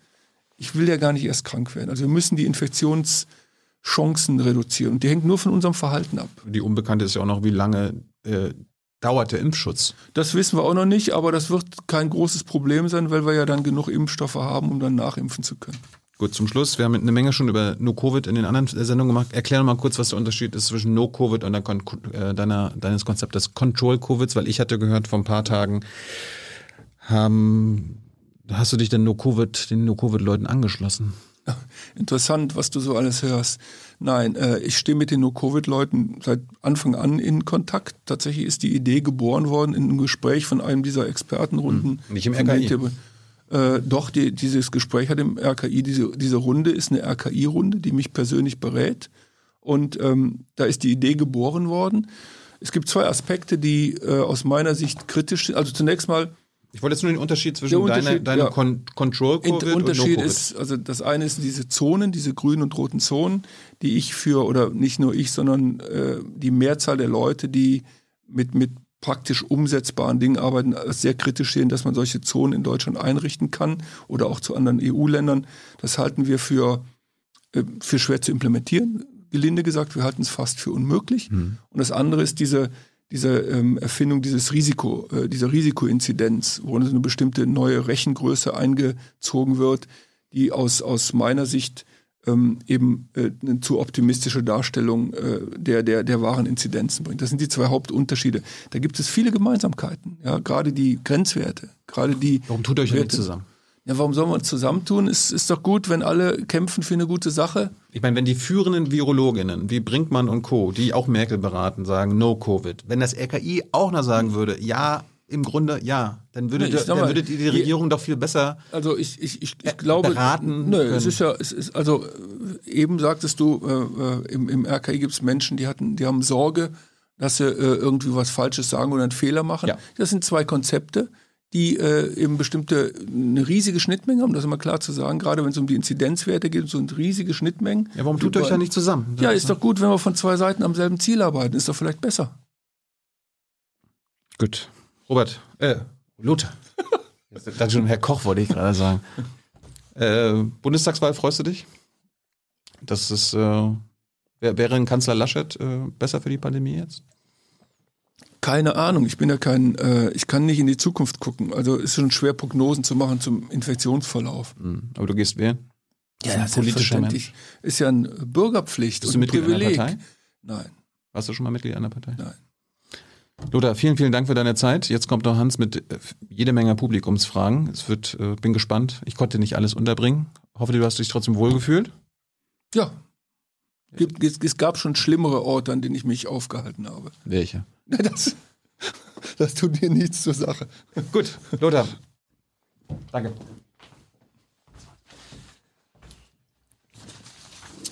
Ja, also zum einen äh, für einen Stream zur Mittagszeit unglaubliche äh, beteiligten Zahlen, waren mehrere tausend und das wird dann nochmal, wenn es als Video veröffentlicht äh, ist, geht das nochmal richtig hoch, kann man jetzt schon sagen.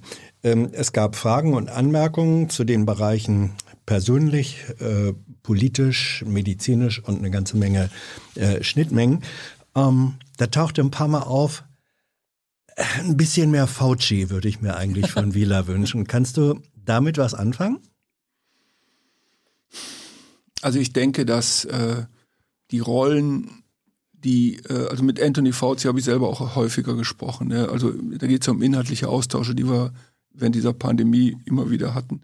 Das System in Amerika ist ein anderes, als es hier ist. Ja. Und, und ich habe oft den Eindruck, das ist auch gut, man lernt ja voneinander oder so, aber es gibt bestimmte, bestimmte ähm, Regeln und bestimmte Strukturen, die sind in dem einen Land da und im anderen eben nicht. Und da hat jeder die Rolle zu spielen, die ihm in diesem Land auch äh, zur Verfügung Ja, steht. aber ist es nur Struktur? Ist es nicht ein Stück weit auch, ähm, sagen wir, Persönlichkeitstypus? Fauci ist eben einer, der dann auch gerne mal, das war unter Trump schwieriger als jetzt, aber er geht wirklich gerne in die Offensive. Er stellt sich eigentlich, obwohl er nicht Politiker ist, doch in die Rolle auch des politischen Players. Warum machst du das nicht? Naja, also ich, noch, ich sehe meine Aufgabe wirklich darin, wissenschaftliche Inhalte so gut wie möglich zu vermitteln. Das ist mein Job und das ist auch meine Aufgabe. Und ähm, der komme ich nach, nach, nach bestem Wissen und Gewissen. Insofern, ähm, ich, ich, also ich halte es eben gerade für wichtig, diese Unabhängigkeit zu haben und diese fachliche, ähm, diese fachlichen Aspekte nach außen zu bringen. Das, Hast ich, du ich diese- finde, das, Mhm. das, also das ist, so sehe ich meine Aufgabe. Hast du diese ähm, Unabhängigkeit wirklich? Das wurde mehrfach kritisch nachgefragt. Er ist Präsident einer Behörde, die direkt dem Ministerium zugeordnet ist. Du hast selber gesagt, dass äh, Spahn dich nicht einfach so in den Ruhestand äh, schicken kann, aber du bist sozusagen direkt zugeordnet. Und da wird gesagt, muss der seine Statements mit, mit Spahn absprechen vorher, wenn er in der BPK ist? Oder tut er das? Oder hat er eine innere Schere, die ihm sagt, mm, mm, wenn ich meinen Einfluss behalten will, dann übe ich hier mal keine öffentliche Kritik am Minister, wenn ich neben ihm sitze. Na, es geht darum, dass man wirklich seine Inhalte, die man für richtig und wichtig hält, die sprechen wir im Institut ab. Und dann werden die vorgetragen dort, das ist ja klar. Also ähm, ich glaube, die BPK ist ja so ein, das ist ja ein, ein, ein Medium, wo man bestimmte Informationen nach vorne bringen will. Und die bestimmen wir natürlich im Haus ab. Ja? Und dann gibt's ja Fragen. Auf diese Fragen antwortet man dann immer nach bestem Wissen und Gewissen. Das ist ja klar. Also wir bleiben wissenschaftsgetrieben und ich halte das auch für entscheidend. Und diese Unabhängigkeit finde ich persönlich sogar wichtiger, als wenn man äh, seine persönlichen Ansichten hier und dort spielen lässt. Ja, aber äh, wenn du sagst, ihr bleibt wissenschaftsgetrieben, ähm, letztlich geht es dann schon wesentlich darum, was macht die Politik als Entscheidungsebene mit den wissenschaftsgetriebenen Erkenntnissen und Empfehlungen. Da wurde konkret gefragt, hat's, wann, wann war der Punkt, wo du bei der Betrachtung ähm, oder Wahrnehmung politischer Entscheidungen dir innerlich gedacht hast, das ist jetzt wörtliches Zitat, what the fuck machen die da eigentlich? Also, ähm, wie gesagt, ich, ich dazu kann und will ich auch nichts sagen. Aber ja. es gab Was solche man, Momente. es gab sie. ich meine, die gibt es in jedem Leben wahrscheinlich. ja, also ich sag, ich vermute mal, als auf einmal ein Inzidenzwert von 165 auftauchte bei Schulen, da muss doch dem Wissenschaftsgetriebenen müssen mindestens innerlich die Haare zu Berge gestiegen sein. Ja, also darüber haben wir ja hinreichend gesprochen eben, mhm. ne? klar. Ähm, wurde auch gefragt, ist für ähm, jemanden, der Präsident des RKI ist, ähm, war oder ist ähm, Parteibuch notwendig, hilfreich, spielt überhaupt keine Rolle? Ich vermag das nicht zu sagen. Ich habe kein Parteibuch. Mhm. Ich persönlich halte das für gut äh, in, in so einer Rolle, weil ich ja eben diese Unabhängigkeit äh, ist ein hohes Gut aus meiner Sicht, eine Fachlichkeit, eine unabhängige Fachlichkeit. Ich persönlich äh, bin froh, dass ich kein Parteibuch habe. Mhm. Es äh, wurde dann gefragt, immer noch wundern sich Menschen, warum die äh, vom RKI veröffentlichten Zahlen, die dann nachher auch Auswirkungen haben auf Inzidenz, ähm, auch auf die Berechnung äh, des, des R-Wertes, warum die so sehr immer noch zeitversetzt nach über einem Jahr daherkommen. Also wir haben in den Kurven dann die Wochenenddellen und ja, ja. es gibt inzwischen private äh, sozusagen Berechnungsplattformen, die sind aktueller als, ja, als ihr. Was tut ihr? Warum ist das so und was tut ihr dagegen? Ja, das ist so und das war auch immer schon so. Aber der Punkt ist ganz trivial. Es gibt ja ein Infektionsschutzgesetz und wir müssen uns ja natürlich nach dem Gesetz richten. Das heißt also, wir können die Zahlen erst dann offenstellen, wenn sie uns geliefert werden. Und sie werden uns ja von den Gesundheitsämtern geliefert. Ja, aber andere haben die Zahlen aus den gleichen Quellen eher als ihr. Ja. Warum? Ja, es, also da fragen sie, da müssen sie, oder musst du jetzt, da musst du die quasi die Gesundheitsämter oder Landesstellen fragen, warum die uns die Zahlen nicht früher senden. Wenn sie auf, es gibt Momente, da stehen die auf der Website, mhm. aber da es gesetzlich uns nicht erlaubt ist, die von der Website runterzunehmen, zudem haben wir auch. Äh, die, das ist doch gaga. Nein, das, ja, das, das ist, aber nochmal, das ist das Gesetz. Ich will nur eins sagen, mhm. dass, dann reden wir darüber, mag mal sein, dass ein Tag verzögert ist. Mhm. Ähm, das ärgert mich und das ärgert jeden von meinen Mitarbeiterinnen und Mitarbeitern. Aber der entscheidende Punkt ist, und ich glaube, daraus sollte man mal, mal mhm. gehen, ähm, diese Zahlen sind ja nur Zahlen. Die sind natürlich jetzt wichtig, wenn es um Inzidenzwerte geht oder so. Das ist schon dann bitter, wenn, wenn, wenn da eine Verzögerung ist. Aber wie gesagt, so, aber der entscheidende Punkt und was, glaube ich, ganz viele immer aus dem Auge haben, hinter diesen Zahlen liegen ja Fälle mit, mit einer Menge von Informationen. Krankenhausaufenthalt, Alter, Geschlecht, manchmal Vorerkrankung, dies und jenes. Und das ist ja der Wert, den wir in unsere Situationsberichte immer schreiben, wo wir das Risiko dann einschätzen können. Wie schwer sind eigentlich Verläufe? Wer wird eigentlich betroffen? Und diese Daten, die sind ja in der Regel viel wichtiger, ob ich jetzt einen Tag früher oder später 10 oder 50 oder 100 Fälle mehr habe, ist für das Pandemiegeschehen eigentlich nicht relevant, sondern die Information, die dahinter liegt. Aber warum manche uns den ersten Tag später schicken, das, das, bitte fragt die, die die uns schicken, die Zahlen. Und ihr könnt nicht sagen äh, oder streng empfehlen, zum Beispiel, es muss doch möglich sein, dass zum Beispiel sowohl in Labors als auch in Gesundheitsämtern Wochenendschichten äh, eingelegt werden, damit äh, sozusagen kontinuierlich Tests ausgewertete Zahlen überliefert werden und nicht erst mit der Verzögerung. Also die, die, diese Verzögerung nach der Weihnachtspause war doch eine Katastrophe. Ja, absolut. Da kann ich das also ähm, also also wir sind im Krisenmodus seit Januar 2020, also unser Haus, das RKI. Hm. Bei uns ist immer besetzt. Auf den anderen Ebenen demzufolge nicht. Nein, man sieht's ja. Man, Ja. man, man sieht ja auch. Ist oder das eine Forderung, dass du sagst, Politik sorgt dafür auf Länder- Also, oder in- Bundesebene, dass verdammt nochmal die auch in den Krisenmodus gehen müssen? Ist Naja, das eine Forderung? Also wenn man Weihnachten und äh, Ostern anschaut, dann haben natürlich auch viele Praxen zugemacht, haben Urlaub gemacht. Es gibt ja eine Menge Gründe, warum Daten kommen oder nicht kommen. Menschen fahren in Urlaub. Auch ein Arzt fährt in Urlaub, macht seine Praxis zu. Jedem steht der Urlaub zu. Ähm, wir sind groß genug, um unseren Krisenzentrum eben 24-7 zu fahren. Aber es ist natürlich nicht jeder Privatier. Na klar wäre das schön, wenn alle im Krisenmodus immer wären, aber es ist eben nicht so. Hm. Ja? Mhm. Äh, medizinische äh, Fragen auch mit Perspektive. Ähm, werden wir eigentlich äh, nach deiner Einschätzung es jemals erleben, dass wir sozusagen wieder in einen Status äh, ante-Corona kommen? Das heißt, dass Menschen sich ohne Maske, ohne Distanz, ähm, ohne Angst begegnen können? Oder ist dieses Virus sozusagen auf ewig da und müssen wir immer darauf warten, dass eine neue Mutation äh, um die Ecke kommt und äh, dann wieder der Schutz hochgefahren werden muss? Nein, das Virus, das Virus wird da bleiben. Also da gibt es für mich gar keine Frage. Das Virus wird sich anpassen. Es wird irgendwann so sein. Also der, der entscheidende Unterschied äh, zur Grippe, den Vergleich, der ist schon gut, wenn man das miteinander vergleicht. Wir sind ja völlig naiv. Also und wir haben keine Immunität gegen dieses Virus. Wir kennen das nicht. Das heißt, wir kriegen auf Dauer diese Immunität. Entweder dadurch, dass wir infiziert werden, hoffentlich mit einem guten Ausgang, aber besser durch eine Impfung. Und wenn wir dann auch weltweit diese Raten haben, dass so eine Grundimmunität ist, dann wird uns das Virus einfach nicht mehr so viel wehtun. Die Krankheitsverläufe werden weniger. Dann wird das irgendwann ein Erkältungsvirus, Erkältungsvirus sein, das uns dann nicht mehr stört. Ja? Da Das sagen heißt- jetzt, da sagen jetzt die, äh, sagen wir mal, Skeptiker der, der Pandemie äh, Bundespolitik sagen, Grippe, wir haben es doch schon immer gesagt, jetzt gibt das endlich zu. Es ist eigentlich nicht wesentlich anders als eine Grippe. Doch, es ist wesentlich anders als eine Grippe. Ich will nur mal den Vergleich machen. Ähm, mein Vergleich war der mit Grippe, da kursieren ja ständig Viren und wir haben eine Grundimmunität gegen alle möglichen Grippeviren. Es gibt dann pandemische, die Viren ändern sich sehr schnell. Also Grippeviren können sich massivst ändern in kürzester Zeit. So massiv können sich diese Coronaviren nicht ändern.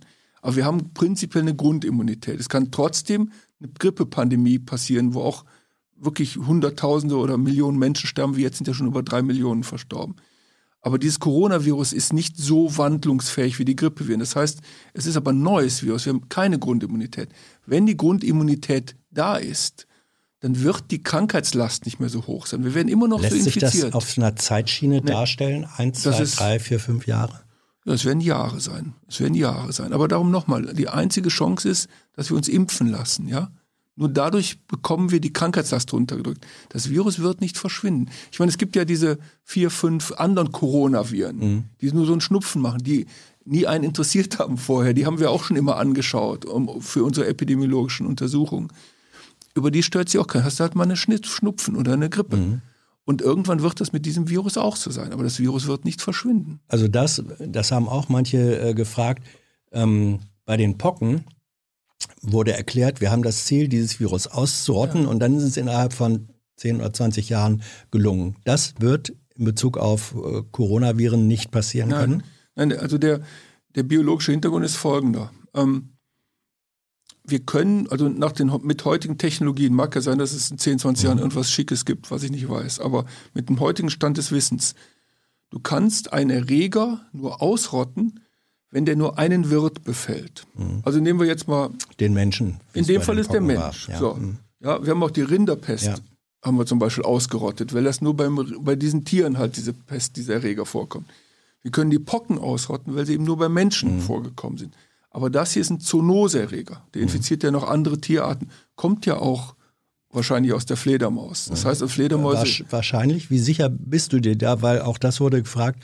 Ähm, es gibt Vermutungen oder Thesen, es könnte auch aus dem Labor gekommen sein. Hast du da eine Einschätzung? Das ist, das ist alles Spekulation, mag sein, mag nicht sein. Ob wir das jeweils herausfinden werden, wissen wir nicht, aber die höchste Wahrscheinlichkeit ist, dass es irgendwie aus Fledermäusen, weil es gibt in Fledermäusen wahnsinnig viele von diesen Coronaviren in allen möglichen verschiedenen Varianten und, und es gibt äh, Stämme, die sehr, also äh, Virusvarianten, die sehr ähnlich sind diesen aus, äh, das wir jetzt haben. Die höchste Wahrscheinlichkeit ist, dass es äh, vom von diesem äh, Wirt, also von dem Wirt, der nicht krank wird. Diese Fledermäuse werden eben nicht krank. Das Virus ist, vermehrt sich in denen, ohne dem Wirt zu schaden. Dass davon entweder über einen Zwischenwirt, in, wahrscheinlich ist das die höchste Wahrscheinlichkeit, auf den Menschen übergegangen ist.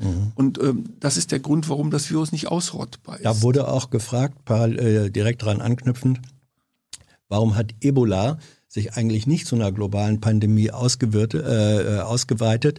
Und da meinte ein anderer Forst, naja, das lag daran, dass Ebola so tödlich war, dass die Wirte ganz schnell weg waren. Ist Ja. das so oder ist ein anderer Nee, Grund? also das ist ein bisschen komplizierter. Also ähm, das Problem, was wir haben, warum wir vor dieser Pandemie uns weiter so achtsam verhalten, ist dieser Ansteckungsweg, ja. Man ist angesteckt, man merkt es gar nicht, man spricht und pustet das Virus raus, gibt Aerosol und der andere wird angesteckt. Ebola, da musst du den Menschen berühren. Du musst mit seinen Sekreten oder seinem Blut in Kontakt kommen. Das ist ja viel einfacher, sich davor zu schützen. Also wenn ich jetzt Ebola hätte, Ja. ich säße hier, ja. dann würde ich dich nicht anstecken. Wenn ich Ja. aber SARS hätte, dann ist, Ist die es Chance theoretisch, groß, ne? Also äh, ja, das ist verstehe. der entscheidende. Ja, ja, also okay. da sterben etwa 50 Prozent, das ist schon viel. Aber das ist nicht der Punkt. Die Kontagiosität, die Epidemiologie, die Übertragungsweg. Der ist anders. Ja, ähm, weil du das eben auch schon angesprochen hattest, auch das war eine Frage.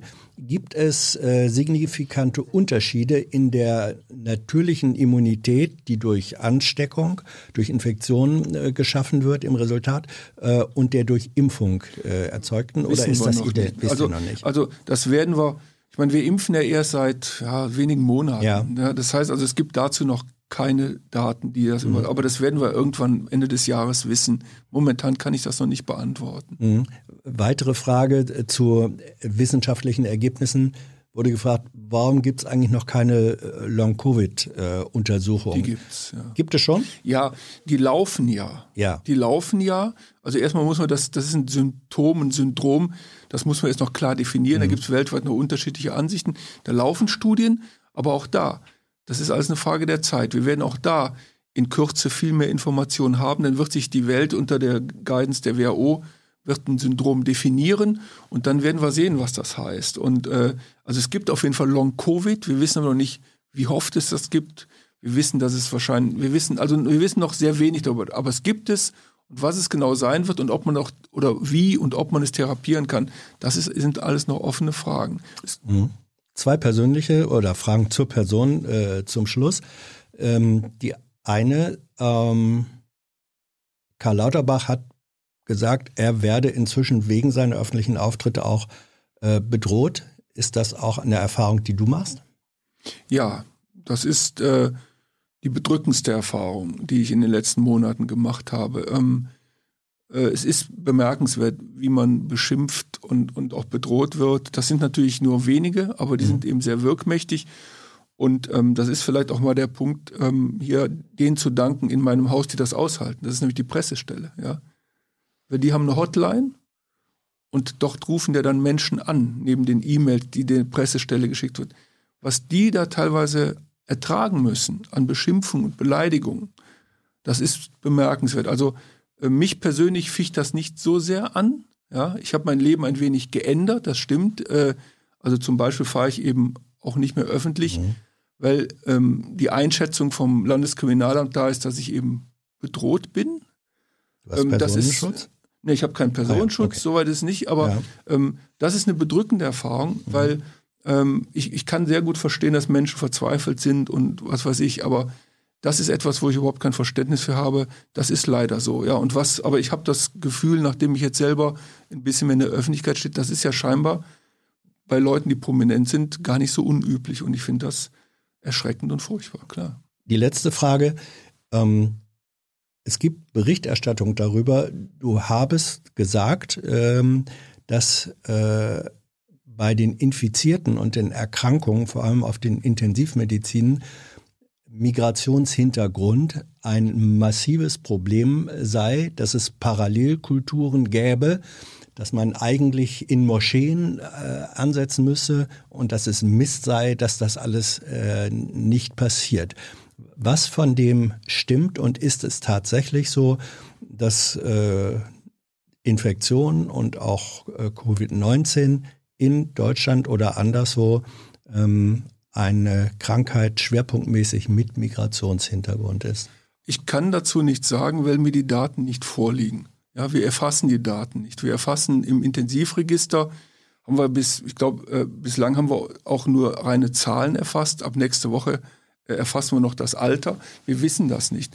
Ich weiß nur, dass ich natürlich auch mit vielen äh, Kolleginnen und Kollegen spreche und Menschen, die äh, Chefärzte aus Intensivstationen berichten das. Und äh, ich, ich, wir liegen aber dazu keine Zahlen vor. Ich weiß nur Folgendes. Und das ist der, das Prinzipielle. Ähm, und, und das ist vielleicht auch mal wichtig, dass man das mal klarstellt. Wir haben das auch schon publiziert. Diese Pandemie, die erwischt natürlich zum großen Teil bestimmte Schichten in unserem Land. Es sind, es die, sind vor allem sind, arme Menschen, es sind, Menschen, es sind Menschen, die in beengten Verhältnissen es wohnen. Es sind bildungsferne Menschen ja. und es sind Menschen, die natürlich unter prekären Arbeitsbedingungen leben, ja. äh, arbeiten und auch unter solchen Bedingungen leben. Und darunter ist der Anteil der Migranten natürlich höher mhm. als bei den anderen. Das heißt also, die Verhältnisse, in denen Menschen leben, die sind ein guter Indikator dafür, wer sich infiziert und wer sich nicht infiziert.